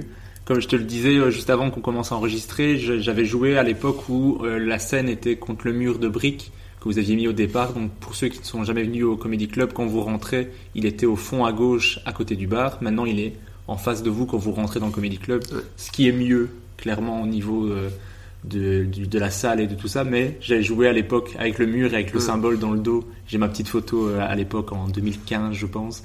Mais moi, le Comedy Club, c'est mon endroit préféré à Bruxelles. Je vous le disais dans l'intro, pas juste pour te faire du frotte-manche, mais j'adore cet endroit. À chaque fois que j'ai joué ici, c'est dans mes, dans mes meilleurs souvenirs et j'adore ce lieu. Je recommande dans je ne sais pas combien de podcasts. Euh, mais c'est clair que tous les humoristes à qui je parle, qu'ils soient français, québécois ou suisses, ils ont la référence, ils savent c'est Ouais, quoi ouais. le Kings of Comedy Club. J'ai pas besoin de, de devoir expliquer. Je dis j'ai joué au Kings, ah ok, on a la ref. Et je pense qu'il y a, euh, alors non seulement euh, ben, un travail euh, de, de notre part qui fait que on accueille bien les gens, que le public est plutôt bienveillant, mais souvent ce que les gens me disent c'est il est bien pensé. C'est-à-dire que la scène est à la hauteur qu'il faut, euh, l'endroit est beau, t'as envie d'y jouer. Et là, on a changé maintenant la scène dernièrement depuis qu'on a fait une émission avec euh, avec RTL et euh, ils nous ont créé une, petite scène pour ça et c'est très très cool. Elle est encore mieux qu'avant parce qu'avant elle était vraiment qu'à 10 15 cm du sol. Aujourd'hui elle est à 35 et ce qui ravit tous les humoristes qui passent euh, maintenant. Par contre, réel regret de ne plus avoir le mur de briques évidemment derrière l'artiste. Il fallait faire un choix, c'était pouvoir ajouter 30 places ou continuer à jouer derrière le mur de briques. Et à un moment, bah, tu fais des choix financiers aussi. Et même, je me demande même comment à l'époque, euh, quand euh, par exemple Guillermo Guise et Laurence Bibot ont fait un mois ici euh, où ils faisaient un 30-30 et ils jouaient sur ce mur de briques et on mettait 80 personnes dans cette salle. C'est-à-dire qu'on avait des gens qui étaient tout à fait au fond et qui ne voyaient même pas en fait l'artiste. Et je me demande même comment des gens étaient prêts à payer pour ça. Alors évidemment, les, comme je disais tout à l'heure, au départ on a commencé à 2,50 et puis on a passé à 5 et puis on est passé à 10 et aujourd'hui il y a des spectacles à 20 mais c'est vraiment les plus chers. Euh, en général les spectacles sont à 10 ou à 15. Je le redis, j'adore le, le Comedy Club. Je suis toujours tout content de venir ici, mais, en fait- mais je crois que c'est juste que j'aime trop le stand-up et en fait c'est un lieu destiné à ça. donc Ouais. Ça se ressent dans, le- dans le. Ouais, contrairement à d'autres lieux où, euh, qui sont en- en- investis par, par le What the Fun ou machin, etc., qui sont pas des lieux pensés pour ça. Et je pense que c'est ça qui est intéressant ici. Et euh, quand euh, Alex et, et Guillermo euh, sont rentrés dans, l'actionnariat, bah, la première chose qu'on a faite, c'est venir dans le lieu et se dire, ok, qu'est-ce qu'on change, comment on, arrange pour que les choses soient meilleures? Et quand vous avez commencé le Comedy Club, il y a quelque chose que vous avez commencé rapidement. C'est une idée de d'Anne Gagnon. C'est de commencer le Next Prince of Comedy, qui est un concours d'humour. Donc pour ceux qui ne connaissent pas, c'est comme un championnat entre humoristes. Donc il y a des contraintes à chaque palier de la compétition pour élire le euh, grand gagnant, le Next Prince. Donc il y a eu Georges D, Laura Lone, Guillermo Guise, Ino JP, Émilie Krohn, Gaëtan Delferrière, Florent Losson, Denis Richir, Fanny Ruet, Baba Nezar, Mehdi BTB et Lorenzo Mancini, qui sont que des humoristes que je vous recommande très chaudement, que j'adore. Si tu devais retenir un moment mémorable de ce concours, parce que je sais qu'il a cartonné dès le départ, même la- le départ où tu me disais que ça, ça marchait pas tant que ça, le euh, concours fonctionnait vraiment bien, genre la salle était remplie à rabord. Est-ce que tu as un souvenir mémorable de ce concours un souvenir mémorable de ce concours. Alors, il y a, eu, euh, des trucs très courts, des miracles, qui ont été très marrants aux dépens de certaines personnes. Je peux pas dire que ce soit des souvenirs mémorables, mais c'est des souvenirs tout de même euh, qui restent entrés. Puisqu'il n'y a pas de casting hein, sur le concours, euh, n'importe qui peut s'y inscrire. Et donc, tu as un premier tour de sélection. La première année, les deux premières années, pas de sélection, on partait directement en, en 16e de finale ou en 32e de finale. Et donc, on a eu, on a eu des trucs où tu te dis, mais comment est-ce possible d'avoir osé monter sur la scène avec ça? Je ne citerai pas de nom euh, euh, pour ne blesser personne, mais c'était, assez marrant. Après, je trouve qu'à chaque fois, un des, trucs qui est, euh, qui est assez gratifiant dans ce concours, c'est quand tu arrives à la finale et que tu vois les 30 minutes que les, humoristes ont créées pendant les, les, les 8 semaines de concours devenir quasi un vrai spectacle et, et voir ces, gens euh, pouvoir euh, tenir 30 minutes alors que parfois ils avaient 0 minutes en commençant. Euh, c'est euh, assez remarquable. Je, remarquerai tout de même la, première victoire euh, de ce qui est celle de Georges D parce que c'est la première victoire et surtout parce que euh, ben, nous a quittés parce qu'il la vie euh, n'était pas ce qu'il qu'il attendait aujourd'hui euh, pour lui et, euh, et donc quelque part bah, il y a tout de même un, c'est empli d'émotions cette, première victoire euh, parce que c'était quelqu'un qui était vraiment très doué euh, qui a été co-auteur pour Alex Vizorek pendant tout un temps euh, qui a travaillé beaucoup avec Guillermo Guise qui faisait partie du premier Kings of Comedy Show et qui était très doué, qui, était le premier à avoir un, humour hyper pince sans rire comme ça, très morbide, bien avant Fanny Ruet ou, Lisa Delmoitier. Et, et ouais, c'est quelque chose qui va rester. Et alors, euh, c'est tout de même le concours qui nous a révélé Guillermo euh, et qui est aujourd'hui, je pense, la star incontestée euh, du stand-up francophone, même, au-delà du belge, tu vois, je trouve même en France, ça devient un gars qui, pèse face à des Roman ou à des Farid, euh, et qui en Belgique est l'objectif à, atteindre pour tout stand-upper qui commence ou qui même pas qui commence. C'est devenu vraiment euh, le reaching point pour tout le monde. Quoi. Euh, on veut devenir, on veut faire la carrière de Guillermo Guise, écrire comme Guillermo Guise. Ouais, vraiment, et je le vois, tous ces jeunes, c'est euh, ouais, c'est, vraiment une étoile qui brille dans la nuit. Quoi. Le, son nom est cité dans chaque épisode de ce podcast, euh, assurément. Il y a même Verino, qui pourtant a une énorme carrière, une énorme communauté qui le suit et beaucoup, beaucoup de talent, disait même que son nouveau spectacle, après l'avoir vu, ça lui avait donné un coup de pied au cul de waouh, c'est super fort. Il l'avait dit dans le podcast et je l'avais envoyé à Guillermo, qui ça lui avait fait bien sûr plaisir. Mais euh, vraiment, oui, c'est avoir euh, révélé Guillermo Ouais, Guise. euh, tous les autres participants après euh, rêveraient d'être euh, d'être dans la même compétition que Guillermo Guise, rien que ça. Ouais, Alors, ouais. euh, gagner le même concours et espérer arriver au, au même Ouais. niveau, euh, je le souhaite. Mais... Et d'ailleurs, on va. euh, alors, c'est pas encore euh, validé par tout le monde, mais euh, cet été, on, on va faire un Experience of Comedy Legends avec tous les demi-finalistes de toutes les éditions. Eh ben, j'ai, j'ai que des exclus aujourd'hui. c'est incroyable. Après, vous avez aussi créé c'est l'académie du Kings of Comedy Club, Ouais. avec donc deux semaines de formation pour les humoristes débutants, avec notamment des cours d'écriture qui étaient donnés par Guillermo Guise, par Alex Vizorek, la création de personnages avec un- à un certain moment Pablo Andrés et Freddy Togo, de l'improvisation aussi, enfin tout, tout ce qui est lié au métier, avec de la régie aussi. Euh, dans, cette académie, il y a pas mal de noms qui sont maintenant connus dans le milieu belge, comme euh, Farah, Emily Krohn, Dave Parker, Ino JP, Yuri Gerfinkel. Pourquoi cette envie d'avoir son académie ici au Kings? Alors c'était euh, en fait la- la- l'académie a, débuté donc le jour du premier Kings of Comedy Show qu'on a fait au Varia.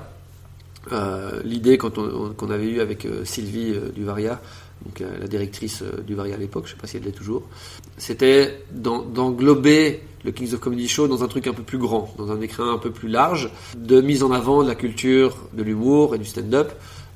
Donc toujours un peu ce, combat qu'on a depuis le début, de, donner sa place dans la presse et, la résonance auprès des, pouvoirs publics de l'humour et du stand-up. Et donc Sylvie nous avait dit, ben, pourquoi pas euh, faire des cours.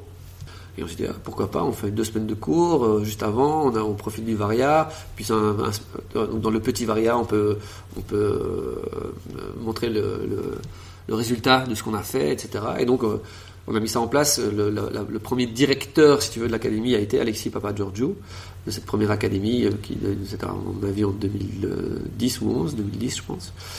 Et puis après, euh, bah, l'académie est revenue ici au Comedy Club à partir du moment où on a, rouvert le Comedy Club.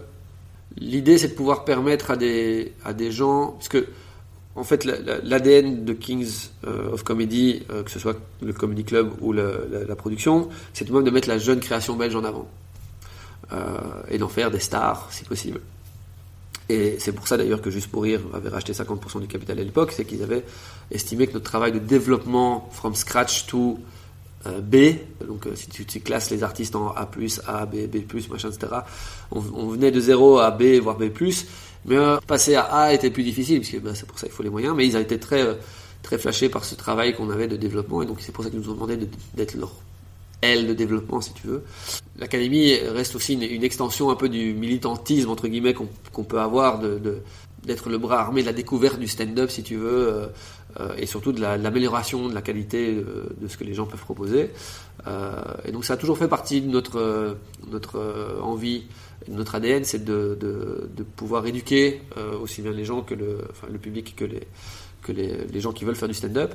Et, euh, et on voyait euh, pas mal de petites personnes, euh, et on, voyait pas mal de, de gens, euh, petites personnes, on dirait que je parle de- des gens de chez Willy Wonka, on voyait pas mal de gens qui voulaient se lancer, mais qui avaient peut-être pas les bases, les structures, ou qui savaient pas.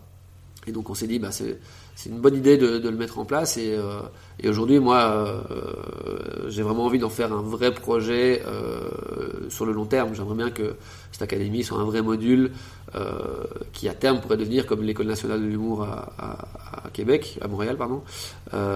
Mais pour le moment, c'est un module par an où, à la fin de ça, tu ressors en te disant, ok, je pense que je peux dégager plus de temps pour aller dans euh, ce corps de métier parce que c'est ça que j'ai envie de faire, ou ben non, au final, c'est pas ça que j'ai envie de faire.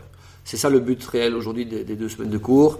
C'est pour un montant qui est plutôt euh, euh, bon marché, je pense, puisque c'est 300 euros l'inscription pour deux semaines de cours avec la captation de ton spectacle à la fin et de- de- de- de- d'avoir un panel de ce que c'est la vie d'humoriste et la vie de stand-upper, te dire bah ok, je vais me lancer là-dedans, je vais pas me lancer là-dedans. Euh, et comme tu disais, bah, des gens comme InnoJP, Dave Parker, Farah Krohn se sont dit bah ok, je vais me lancer là-dedans après, après l'académie. Et souvent les gens font l'académie puis s'inscrivent au Next Prince. Et puis ben gagne ou gagne pas le next sprint. hein. Le, le gagné n'est pas non plus. euh, enfin, ceux qui l'ont gagné en, en général ont fait carrière là-dedans, mais ceux qui l'ont pas gagné ont fait carrière là-dedans aussi. Donc euh, Farah l'a pas gagné, Dena l'a pas gagné, euh, pourtant ils ont participé, tu vois.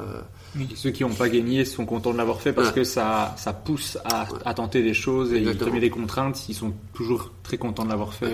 Fanny Ruet me demande de participer chaque année, juste pour pouvoir lui mettre un coup de pied au cul pour pouvoir écrire.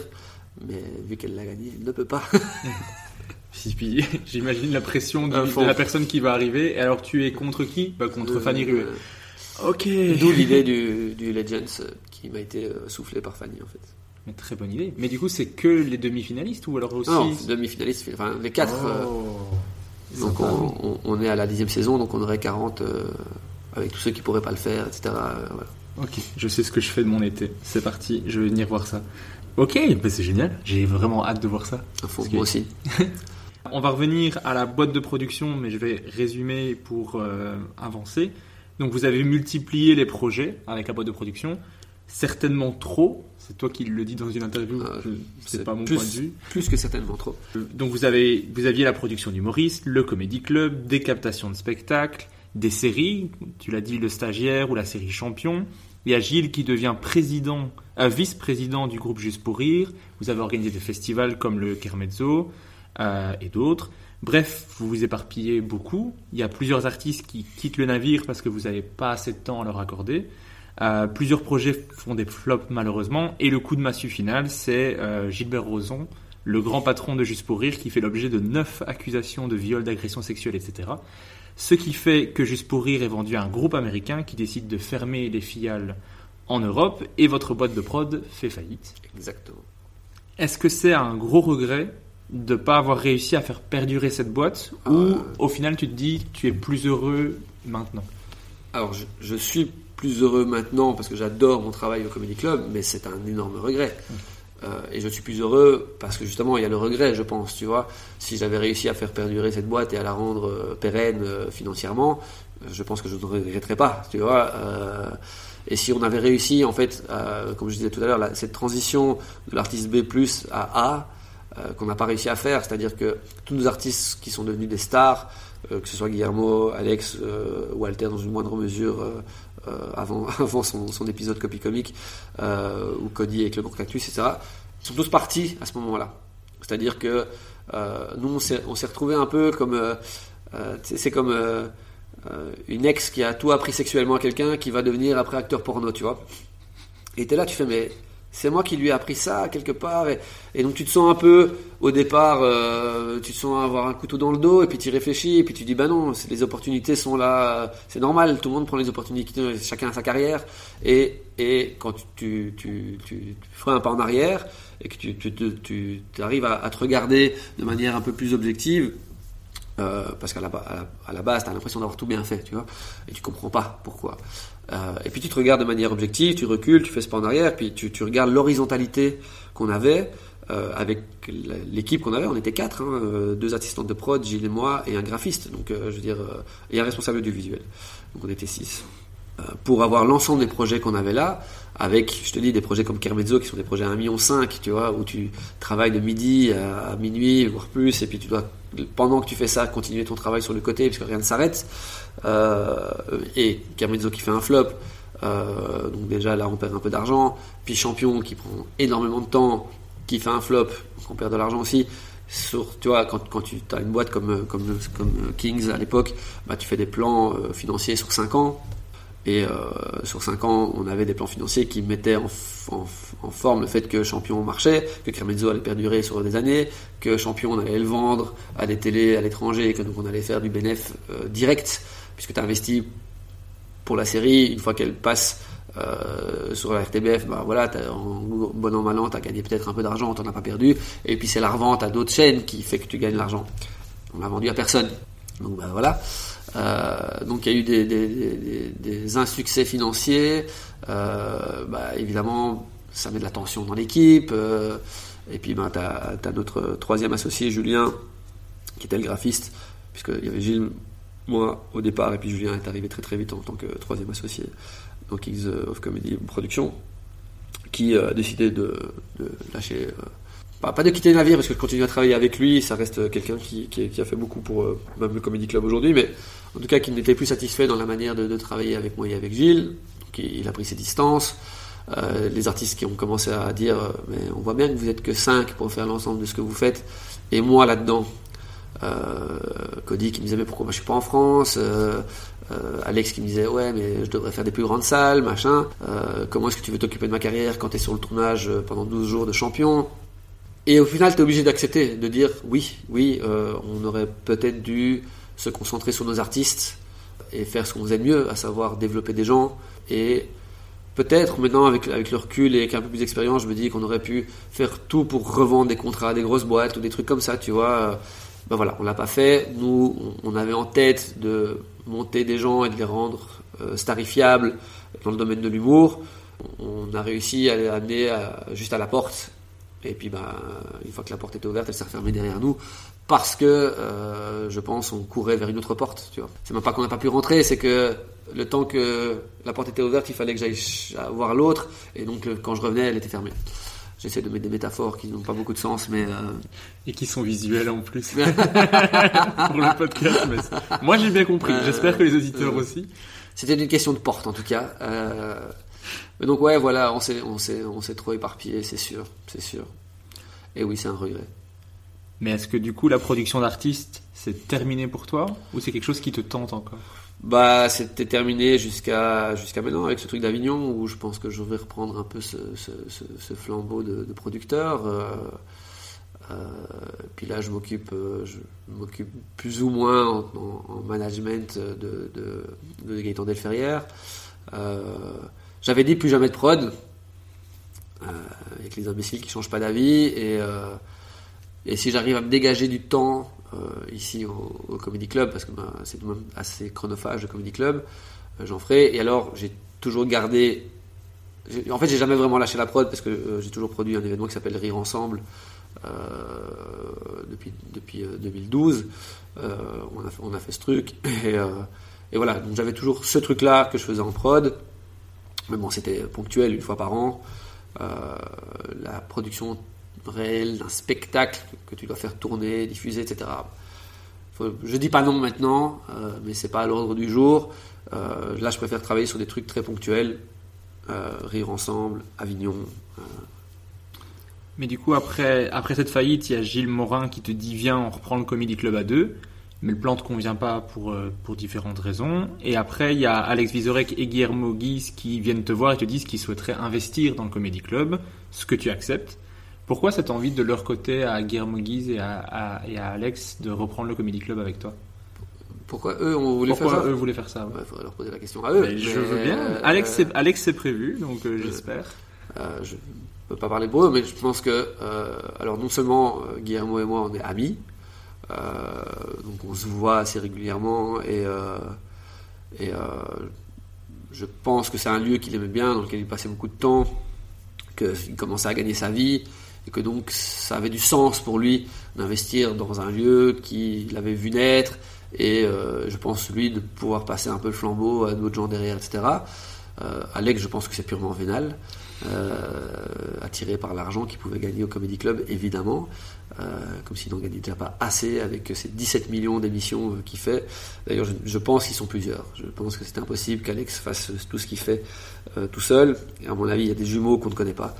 Euh, C'est, pro- possible, hein, franchement. parce que je- il- il est partout. Il est vraiment partout. C'est incroyable. Euh, non, mais plus, plus sérieusement, en fait, on, on, on était euh, à l'époque, on venait de, de- de faire la, la session de contrat de, de Kings vers TS avec Alex, euh, qui s'est pas passé sans heures. C'était un peu dur, parce que c'est toujours dur de perdre un artiste, puis de voir les espèces de miettes que la, nouvelle prod veut te laisser et de te battre pour. Mais malgré ça et dans l'adversité euh, qu'on a connue avec ça, on, s'est rendu compte avec Alex qu'on restait amis. Euh, et donc je pense que quand euh, le truc l'idée est venue, il avait un peu d'argent à investir. Il s'est dit bah plutôt que de l'investir dans l'immobilier ou dans machin, pourquoi pas bah aussi en quête de sens par rapport à ce qu'il faisait, l'investir là-bas et avec quelqu'un avec qui je m'entends bien et avec qui je pense que tout va bien se passer parce que justement il sera plus éparpillé. Parce que c'est le premier à m'avoir fait la réflexion. C'est Alex euh, à l'époque euh, en disant mais mec on voit que vous faites 20 millions de trucs de trop, euh, c'est pas possible. Et donc là, il s'est dit, bah, si lui reste là maintenant et qu'il ne se concentre que là-dessus, ça devrait pouvoir marcher.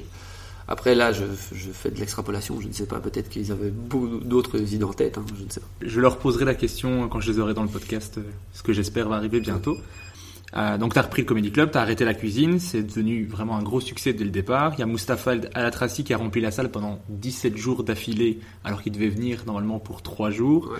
Puis après, ça a tourné, vous avez eu plein d'humoristes, Baptiste Le Caplin, Farid, Thomas VDB, Alexandre Kominek, Thomas Wiesel, Kian Kojandi.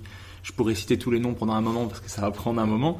Euh, c'est devenu un- le King, c'est devenu même un lieu de rodage pour les nouveaux spectacles, en particulier grâce à Blanche Gardin qui a montré l'exemple. Et à partir du moment où Blanche Gardin dit faites ça, on se dit pas une mauvaise idée. Pourquoi est-ce que tu penses que les artistes aiment rôder ici pourquoi c'est devenu le lieu de rodage par excellence pour les spectacles? Alors, la première partie de la question, pourquoi est-ce qu'ils aiment venir rôder ici? Je pense parce que, de un, le public belge est un public réputé pour sa bienveillance. Euh, de deux, je pense parce qu'on les accueille bien. Euh, réellement, euh, c'est un truc que j'entends de plus en plus. Ils aiment venir ici parce que, bah, on va, enfin, c'est des bêtises, tu vois, mais euh, on, on va les chercher à la gare, on les amène ici, on les, on les pose dans un appartement qui est ici au-dessus, qui est plutôt cool. Ils ont à boire, à manger, on est, on est des gens sympathiques. Euh, on prend du temps pour eux. Donc, je, de nouveau, c'est des trucs qu'il faudrait leur demander à eux plus qu'à moi. En tout cas, c'est des, c'est des, euh, des, retours que tu des retours et des échos que j'ai souvent. C'est putain, on a été super bien accueillis, encore merci, etc. Donc, je pense que ça fait partie du truc. Euh, et puis, pourquoi est-ce qu'ils veulent venir rôder ici? Euh, C'est parce que, en fait, cette salle est la pire et la meilleure du monde pour euh, le, stand-up. La pire, pourquoi? Parce que tout est fait pour que le, public soit déconcentré. C'est-à-dire qu'on continue le service pendant le spectacle, t'as des frigos, t'as as le beer cooler, t'as des gens qui rentrent, qui sortent, machin, etc. Il y a un, un truc qui est, t'es pas assis dans le noir dans ta salle où personne ne parle et machin. Mais c'est la meilleure salle parce que justement il y a ça et que euh, la proximité est telle, donc les, gens sont à moins de 60 cm, le premier rang de l'artiste, la proximité est telle que si ta vanne est bonne, elle est bonne, et si elle fonctionne ici, en général, elle va fonctionner ailleurs, et si t'as pas de retour, c'est en général que ta vanne est mauvaise et qu'il faut la changer.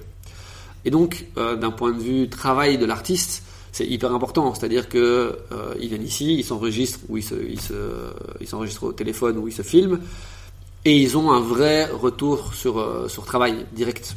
Et donc, je pense que c'est pour ça qu'ils aiment bien le faire ici. Ok. Ben, je, je comprends. Je crois que, moi, je pense qu'il y a une troisième raison, c'est que le fait que je sois dans la salle et que je ris très très fort. Pense mais tu n'es pas là à tous les rodages non plus. Euh, mais fait de son mieux. Ouais. et, et- et on me l'a déjà dit aussi euh, que j'ai un, un- un rire reconnaissable aussi. Et des, des gens m'ont déjà dit Ah, si toi tu rigoles, ça veut dire que la vanne est plutôt bien.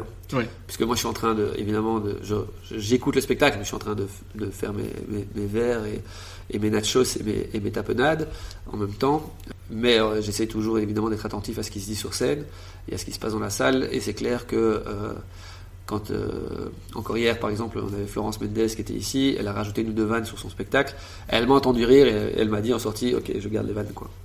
Mais ça, c'est un truc qui se dit euh, parmi les humoristes. euh, C'est ah, j'ai réussi à faire rire Kouz là-dessus. Celle-là, tu peux la, tu la notes, tu la gardes euh, bah, précieusement. Ça, ça fait plaisir à entendre. Alors le Comedy Club, c'est donc un lieu de rodage pour les nouveaux spectacles, un lieu pour les artistes à succès à travers la francophonie, mais c'est aussi important pour toi de mettre en avant la jeune création belge. Comment ça se passe au niveau de la programmation pour arriver à avoir un équilibre en tout ça? Est-ce que c'est pas un casse-tête? Alors c'est un casse-tête euh, au début parce que bah, il fallait aller chercher les gens. Ça devient de moins en moins un casse-tête parce que bah, les gens viennent à moi maintenant. C'est-à-dire qu'en général les boîtes de production maintenant, quand les leurs artistes ont un nouveau spectacle à roder, en général ils disent eux-mêmes à leur boîte on va aller roder au Kings of Comedy Club. Donc euh, ils m'appellent en disant euh, est-ce que ça est-ce que tu as des dates pour Thomas Gijol, est-ce que tu as des dates pour Thomas Wiesel, est-ce que tu as des dates pour euh, machin? Euh, donc ça c'est plutôt facile. Et puis euh, la jeune création belge, bah à la base fallait un peu la, la chercher. Aujourd'hui, elle est là à fond de balle. Je veux dire, euh, il y a, il un vrai vivier. Il y a beaucoup d'appelés. Il y aura peu d'élus sur le, long terme. Euh, il y en a pour qui ça va faire un peu mal, c'est sûr. Mais il y a beaucoup beaucoup de talent euh, ici.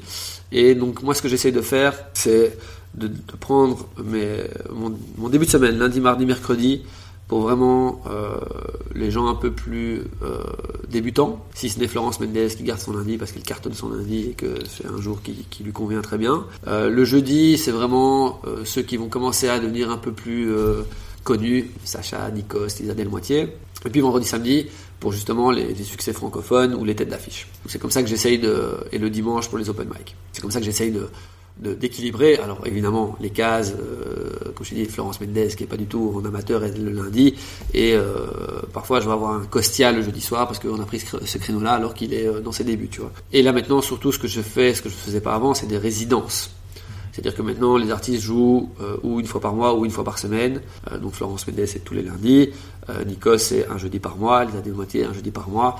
Et donc voilà, il y a des, cases mathématiques qui se mettent en place plus facilement. Donc c'est de moins en moins un casse-tête. Après, ça reste un casse-tête pour savoir qui tu vas prendre dans les futurs succès parisiens. Et ça, en fait, ça, ça, va, ça va être là ma, grosse partie de programmation, puisque au final, la jeune création belge, bah, je la connais, elle vient à moi, et euh, bah, je sais plus ou moins comment je vais l'agencer. Là, j'ai plus même un travail de refus, euh, puisque je peux pas mettre tout le monde, euh, qui est plus difficile à mettre en place, parce que bah, je dis ah, pas maintenant, tu vois. Et euh, sur les, têtes d'affiche, elles viennent à moi, et en général, je dis oui, quitte à déplacer des trucs, tu vois, parce que bah, tu, tu refuses pas Baptiste Le Caplin sur ta scène. Et donc ce, ce milieu de, de, de, futurs succès francophones, bah ça, ça c'est le travail que je dois faire en allant à Avignon, en allant voir des festivals, euh, en regardant ce qui, ce qui est au Gerson à Lyon, euh, ce qui est euh, au Point Virgule à Paris, ce qui est au Barbès, ce que j'entends, ce que je vois à Montreux, voilà, tu vois.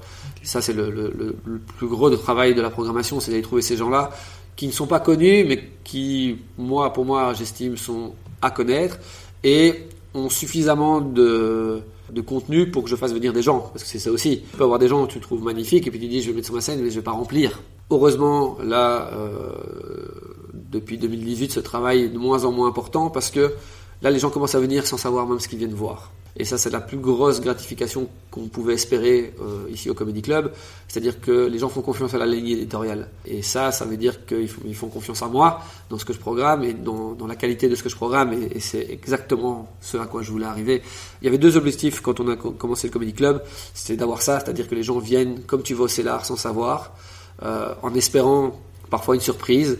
Et comme il y a plein d'humoristes qui viennent voir, plein d'humoristes, eh ben parfois tu peux avoir un Guillermo qui se dit ouais je peux faire un 10 minutes machin et les gens font là oh putain j'ai Guillermo wow il y a Elise Moon dans la salle il vient il vient faire un truc et deuxième truc c'est que je voulais que ce soit un endroit qui appartienne aux humoristes et qu'ils s'en emparent euh, qui viennent ici en journée pour travailler, qui viennent voir les autres, machin, etc.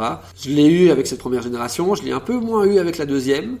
En fait, cette génération, la deuxième génération, les, les InnoJP, Guillermo Guise, euh, Funky Fab, Pascal sur scène, etc., euh, est arrivé dans ce moment où euh, ça se professionnalisait un peu, et donc il y avait des, des demandes financières qui correspondaient peut-être pas encore à ce que eux étaient à l'époque, etc., tu vois. Et puis là, la troisième génération, elle est en mode balèque, je m'en fous, euh, j'ai besoin de besoin de travailler, je dois être payé si je viens jouer devant un public, mais sinon, viens, fais-moi bosser, quoi, tu vois. Euh, ils ont un peu plus faim, j'ai l'impression. Okay. Euh, bon, ce qui n'enlève rien au talent de la, la, deuxième génération, qui aujourd'hui, euh, quand tu regardes les spectacles d'Ino JP et de Guillermo Guise, qui sont incroyables. Incroyable. Tu vois. Je, je, le redis parce que Guillermo, il n'y a pas besoin de faire sa promotion, mais le spectacle de Ino JP, c'est une pépite. C'est, je pense, dans l'écriture, un des trucs les plus euh, matures et c'est en même temps hyper woke et, et, en même temps ça reste traditionnel dans la manière de faire. Euh, il va dans de l'absurde mais il reste dans du stand-up classique. Enfin, non, le mec et, et puis ça, ça, parle de de, de, euh, de sexualité, ça parle d'adoption, ça parle de, de racisme. Ça, enfin, c'est incroyable. Je le dis parce que pour le moment il joue à la Petite Loge à Paris. Ouais. Donc je sais que le public du podcast est essentiellement français et essentiellement parisien. Donc allez voir InnoJP. Moi j'ai vu son spectacle au moins cinq fois et je ris encore très fort à chaque fois. J'ai eu l'occasion de faire sa première partie. J'étais dans la salle parce que je voulais revoir et je ris mais tellement fort. J'adore InnoJP. Allez-y les yeux fermés. Très clairement. Pour le Comedy Club, il y a aussi Bilal qui fait un excellent travail, je trouve, avec les open mic, qu'il organise les dimanches soirs, qui sont sold out à chaque fois. Euh, maintenant, il y a même eu une, une deuxième séance qui s'est ajoutée euh, à 17h.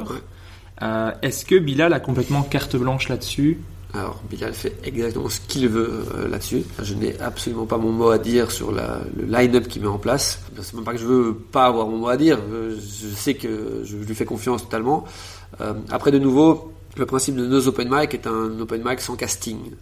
C'est-à-dire que on peut se retrouver. c'est une formule que je mets souvent. Je pense que j'ai dû la dire dans d'autres podcasts, mais ça peut être le miracle de la cour comme la cour des miracles. Tu vois, tu peux avoir des pépites que tu connais pas, comme tu peux avoir des tunnels. Euh, et donc, ça c'est le principe du non casting. Mais si, la, véritable, enfin si tu mets open mic, tu peux pas caster les gens pour moi. Tu vois. Après, on a tellement de demandes qu'aujourd'hui, Bilal a dû passer par un site où euh, les gens s'inscrivent et euh, on essaye d'avoir un équilibre euh, non seulement entre les gens qui jouent et ne pas faire jouer les mêmes personnes toutes les semaines, un équilibre dans la parité, euh, ce, qui, est une notion qui nous incombe et qui nous euh, tient à cœur beaucoup, que ce soit au Comedy Club ou dans les open mic. Oui, et évidemment, Bilal, j'ai cette confiance en lui par rapport aux open mic parce que sans Bilal, il n'y aurait pas de Comedy Club réellement. Alors on, l'a créé sans lui à la base, mais on a mis les briques et il a cimenté le bazar, quoi, tu vois. Il l'a cimenté via la régie qu'il a fait au début, euh, puis il l'a cimenté en, m'aidant euh, quand j'étais dans la, la détresse de ne plus avoir de barman, de machin, etc. Où il a suppléé ça, où il s'est transformé de régisseur en barman, puis en responsable du lieu.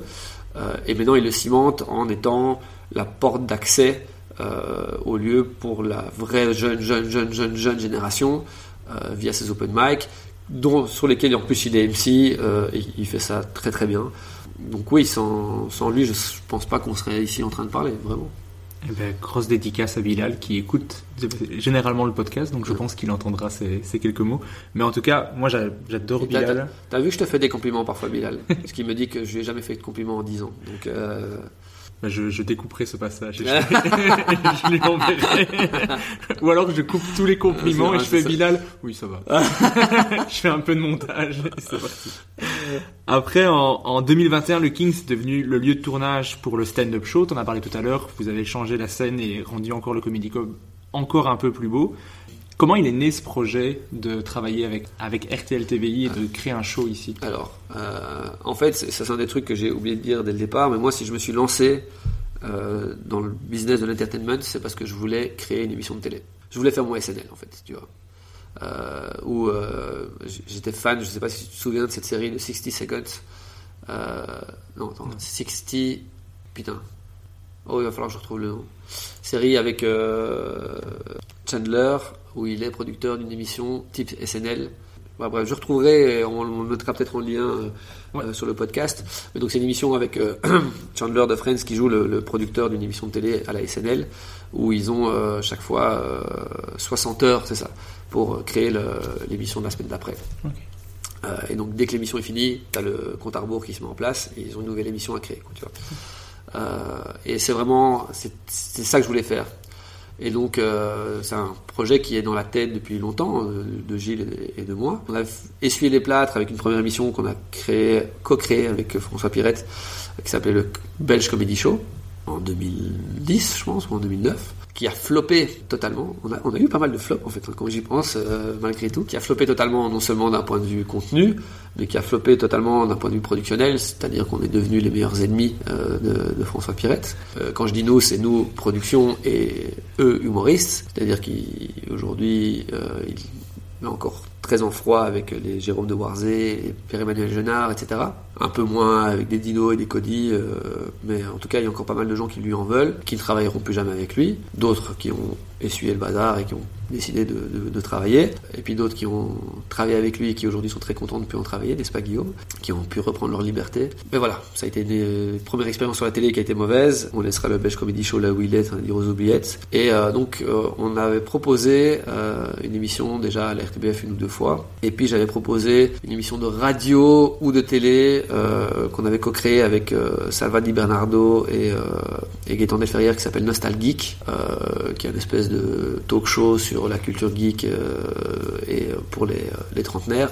Quadra, qui n'avait pas été prise non plus. Et puis un jour, euh, la RTBF a fait un appel d'offres sur une émission humoristique. Et euh, il y a un gars qui est venu euh, me contacter qui s'appelle Adrien Bralion, euh, qui a une boîte de prod qui s'appelle la Belge Prod, et qui m'a dit voilà, euh, on aimerait répondre à cet appel d'offres euh, en faisant une émission de stand-up au Comedy Club. Est-ce que ça vous intéresse? Si oui, coproduction, euh, 50-50 euh, ensemble. Et j'ai dit oui, évidemment. Euh, Puisque c'était ça qui m'animait, c'était ça que je voulais faire. Et, euh, et donc voilà, on a, on a bossé avec Adrien euh, au départ à deux, et puis avec Adrien et Guillermo, une fois que le concept du fait que Guillermo était le présentateur était mis en place. Et donc on a créé le stand-up show, dont on a fait donc là maintenant euh, 16 émissions. Est-ce que ça a attiré un nouveau public au Comedy Club ou? Au départ, comme on a commencé pendant la pandémie, évidemment, donc ce truc devait commencer en, en 2020. euh, je pense qu'on a fait la première en, en 2021, ou Oui. même en 2000, ça devait commencer en 2019. On a fait la première en 2021. Les premiers publics étaient des publics gratuits. Et donc là, on a vu un public qui n'était pas du tout celui du Comedy Club, euh, et qui d'ailleurs euh, conseille à toute personne qui euh, euh, a un comedy club, un café-théâtre, une, salle de théâtre, pas de public gratuit. Et c'est le pire public au monde parce que comme il n'a pas payé, il s'en fout complètement et il, il rigole pas, et il n'a pas d'enthousiasme. Il y a un mécanisme, c'est c'est comme quand tu vas chez le, chez le psy, si tu payes pas, c'est pas efficace. Je pense que c'est la même chose le- dans le stand-up. Et au final, venir voir du stand-up, c'est un peu une séance de psychologie, tu vois, donc euh, de psychiatrie aussi, euh, pour ceux qui sont plus loin dans leur, dans leur délire. Euh, et donc les premiers publics non. Après, euh, donc c'est un nouveau public, mais que je ne veux pas. Donc euh, voilà. Et puis on a décidé de repasser en payant. Et là, enfin, on a retrouvé euh, l'âme de ce que faisait le Comedy Club pour les dernières émissions. Ok. Bah, je conseille à tout le monde d'aller voir l'émission qui est disponible en, en replay sur euh, RTL Play. Qui, je pense, est disponible aussi pour la France avec un très Ouais. bon VPN. Euh, c'est facile à Et trouver. je suis hyper satisfait de ce que ça donne en termes de rendu euh, audiovisuel. Je trouve que c'est d'une beauté. Euh, c'est exactement ce que moi je voulais quand on a pensé l'émission, d'un point de vue donc forme. Sur le fond, je trouve que les, tous les spectacles qu'on a pris, etc., sont très très bons. Après, il y a toujours ce truc, et c'est c'est le, le truc le plus dur quand on filme de l'humour, c'est l'intensité des rires. Euh, si elle est trop basse, on a l'impression que le sketch est pas bon alors qu'il est bon. Si elle est trop haute, on a l'impression qu'elle est des, des rires rajoutés, euh, ce que font la plupart des gens hein, en fait aujourd'hui quand tu quand tu filmes du, euh, du, du stand-up en captation. Et donc nous, on a pris le parti de ne pas mettre de rires ajoutés, ce qui parfois donne, parfois cette impression que ça rigole pas assez, je trouve parfois dans l'émission. Euh, et que le, les, blagues ne méritent pas euh, les rires ou les applauses qu'ils devraient avoir, voire parfois même certaines blagues qui avaient déjà été testées par Guise par, par ailleurs, et qui font rire à chaque fois, et qui là parfois tombent à plat.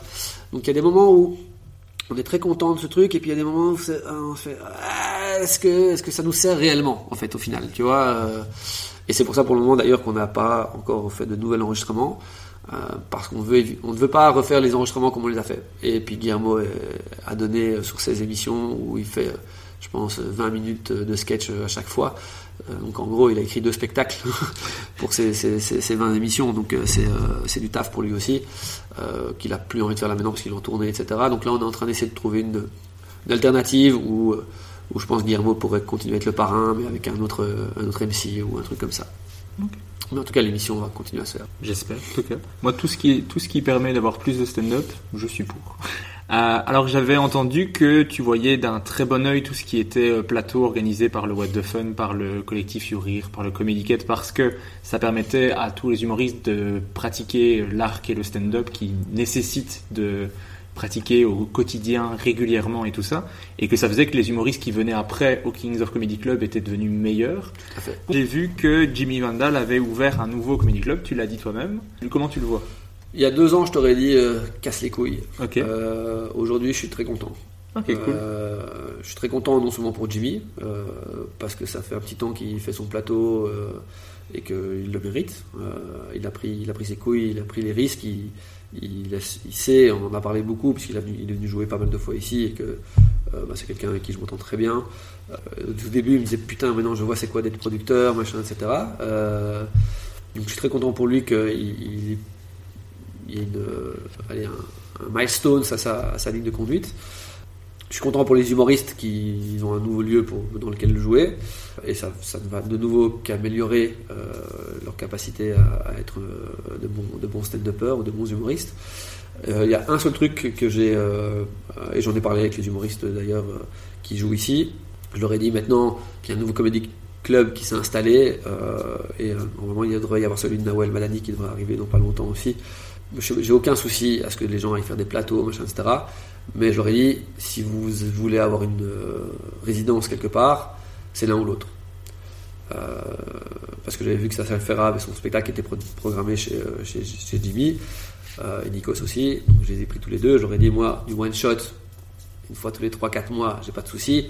Si vous me dites que vous allez tous les mois chez lui et que c'est 3 jours après ou 3 jours avant, tous les mois chez moi, pour moi ça me pose un problème parce que euh, le public n'est pas non plus extensible et que je trouve qu'à un moment, euh, à partir du moment où moi j'ai pris le pari de te programmer quand tu n'avais pas encore le succès que tu avais, bah, la moindre des choses c'est de rester ici.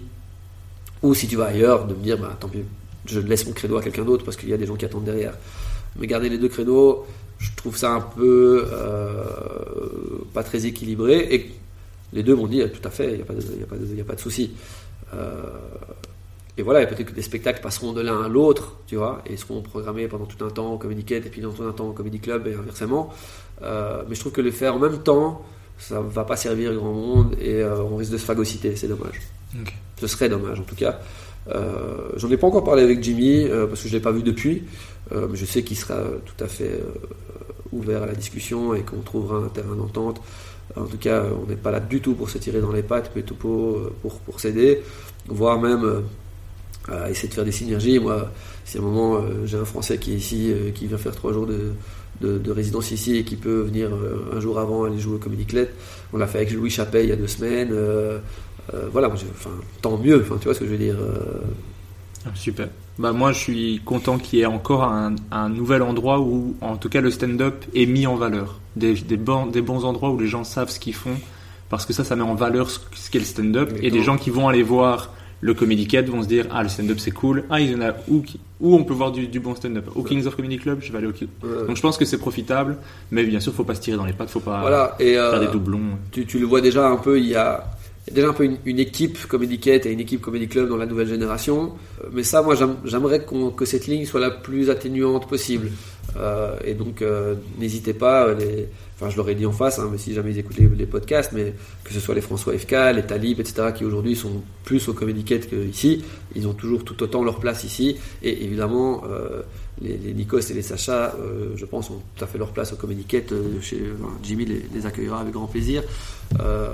Donc euh, ça peut être marrant s'il y a deux teams un peu qui se créent, mais euh, en tout cas, je, ne veux pas d'antagonisme, ça c'est sûr et certain. Quoi. Et j'ai une dernière question à te poser par rapport au Comedy Club, c'est qu'est-ce qu'on pourrait te souhaiter pour la suite du Comedy Club?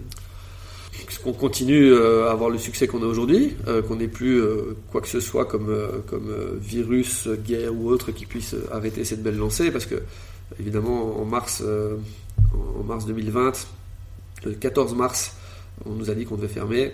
Et le 25 euh, mars commençait la résidence de Baptiste Caplin, euh, qui était un peu mon gros coup de l'année.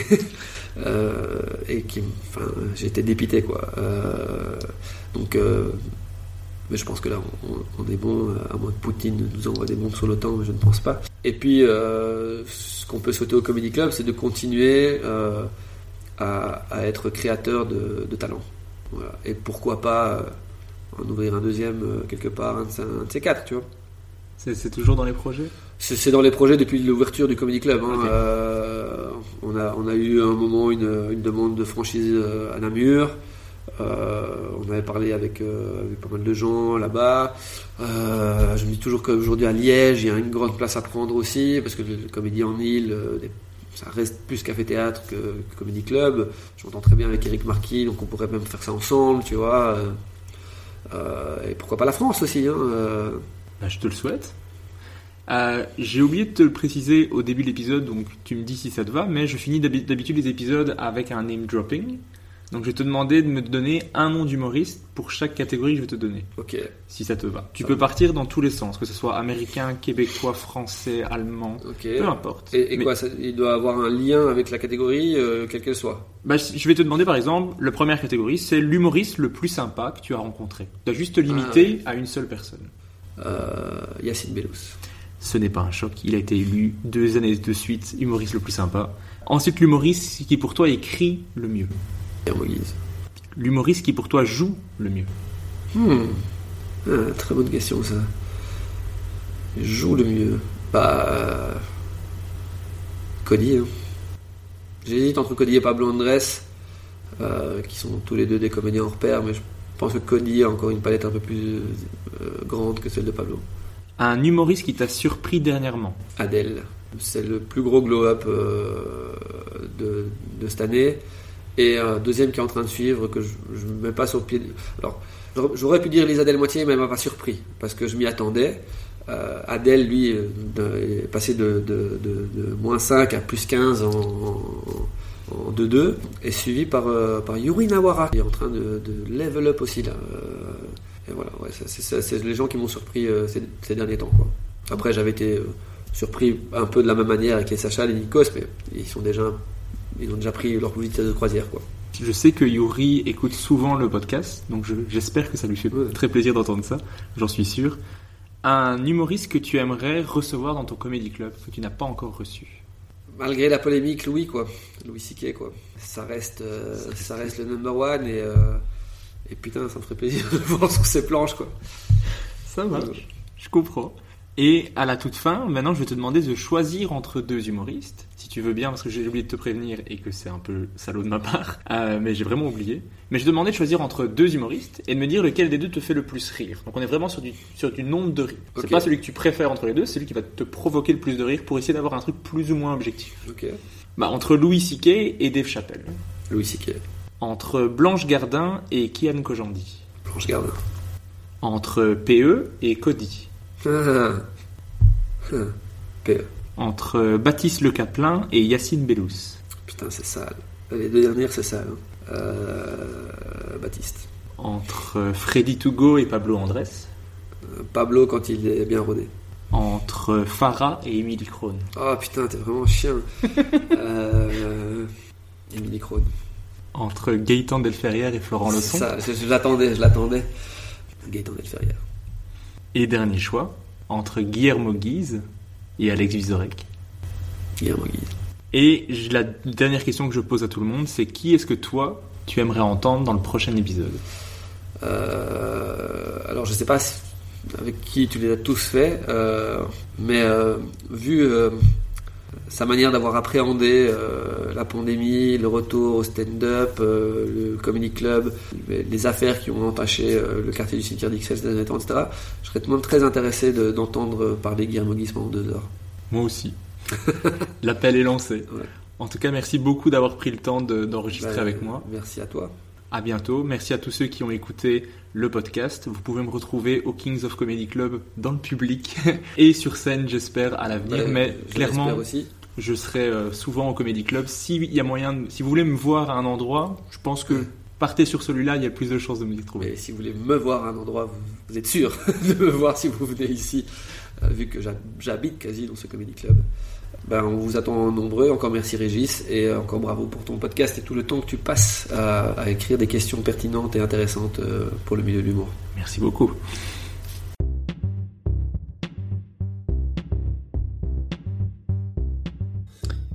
Merci d'avoir écouté Humeur humoristique. N'hésitez pas à donner votre avis, à vous abonner et à le partager autour de vous. Si vous avez détesté, écoutez le suivant. Il sera mieux. Bisous.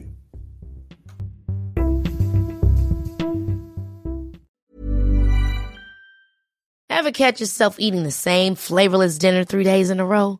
Dreaming of something better? Well, HelloFresh is your guilt-free dream come true, baby. It's me, Kiki Palmer. Let's wake up those taste buds with hot, juicy pecan-crusted chicken or garlic butter shrimp scampi. Mm. Hello Fresh. Stop dreaming of all the delicious possibilities and dig in at HelloFresh.com. Let's get this dinner party started. Even when we're on a budget, we still deserve nice things. Quince is a place to scoop up stunning high-end goods for 50 to 80% less than similar brands. They have buttery soft cashmere sweaters starting at $50, luxurious Italian leather bags, and so much more. Plus, Quince only works with factories that use safe, ethical, and responsible manufacturing. Get the high-end goods you'll love without the high price tag with Quince. Go to quince.com slash style for free shipping and 365-day returns.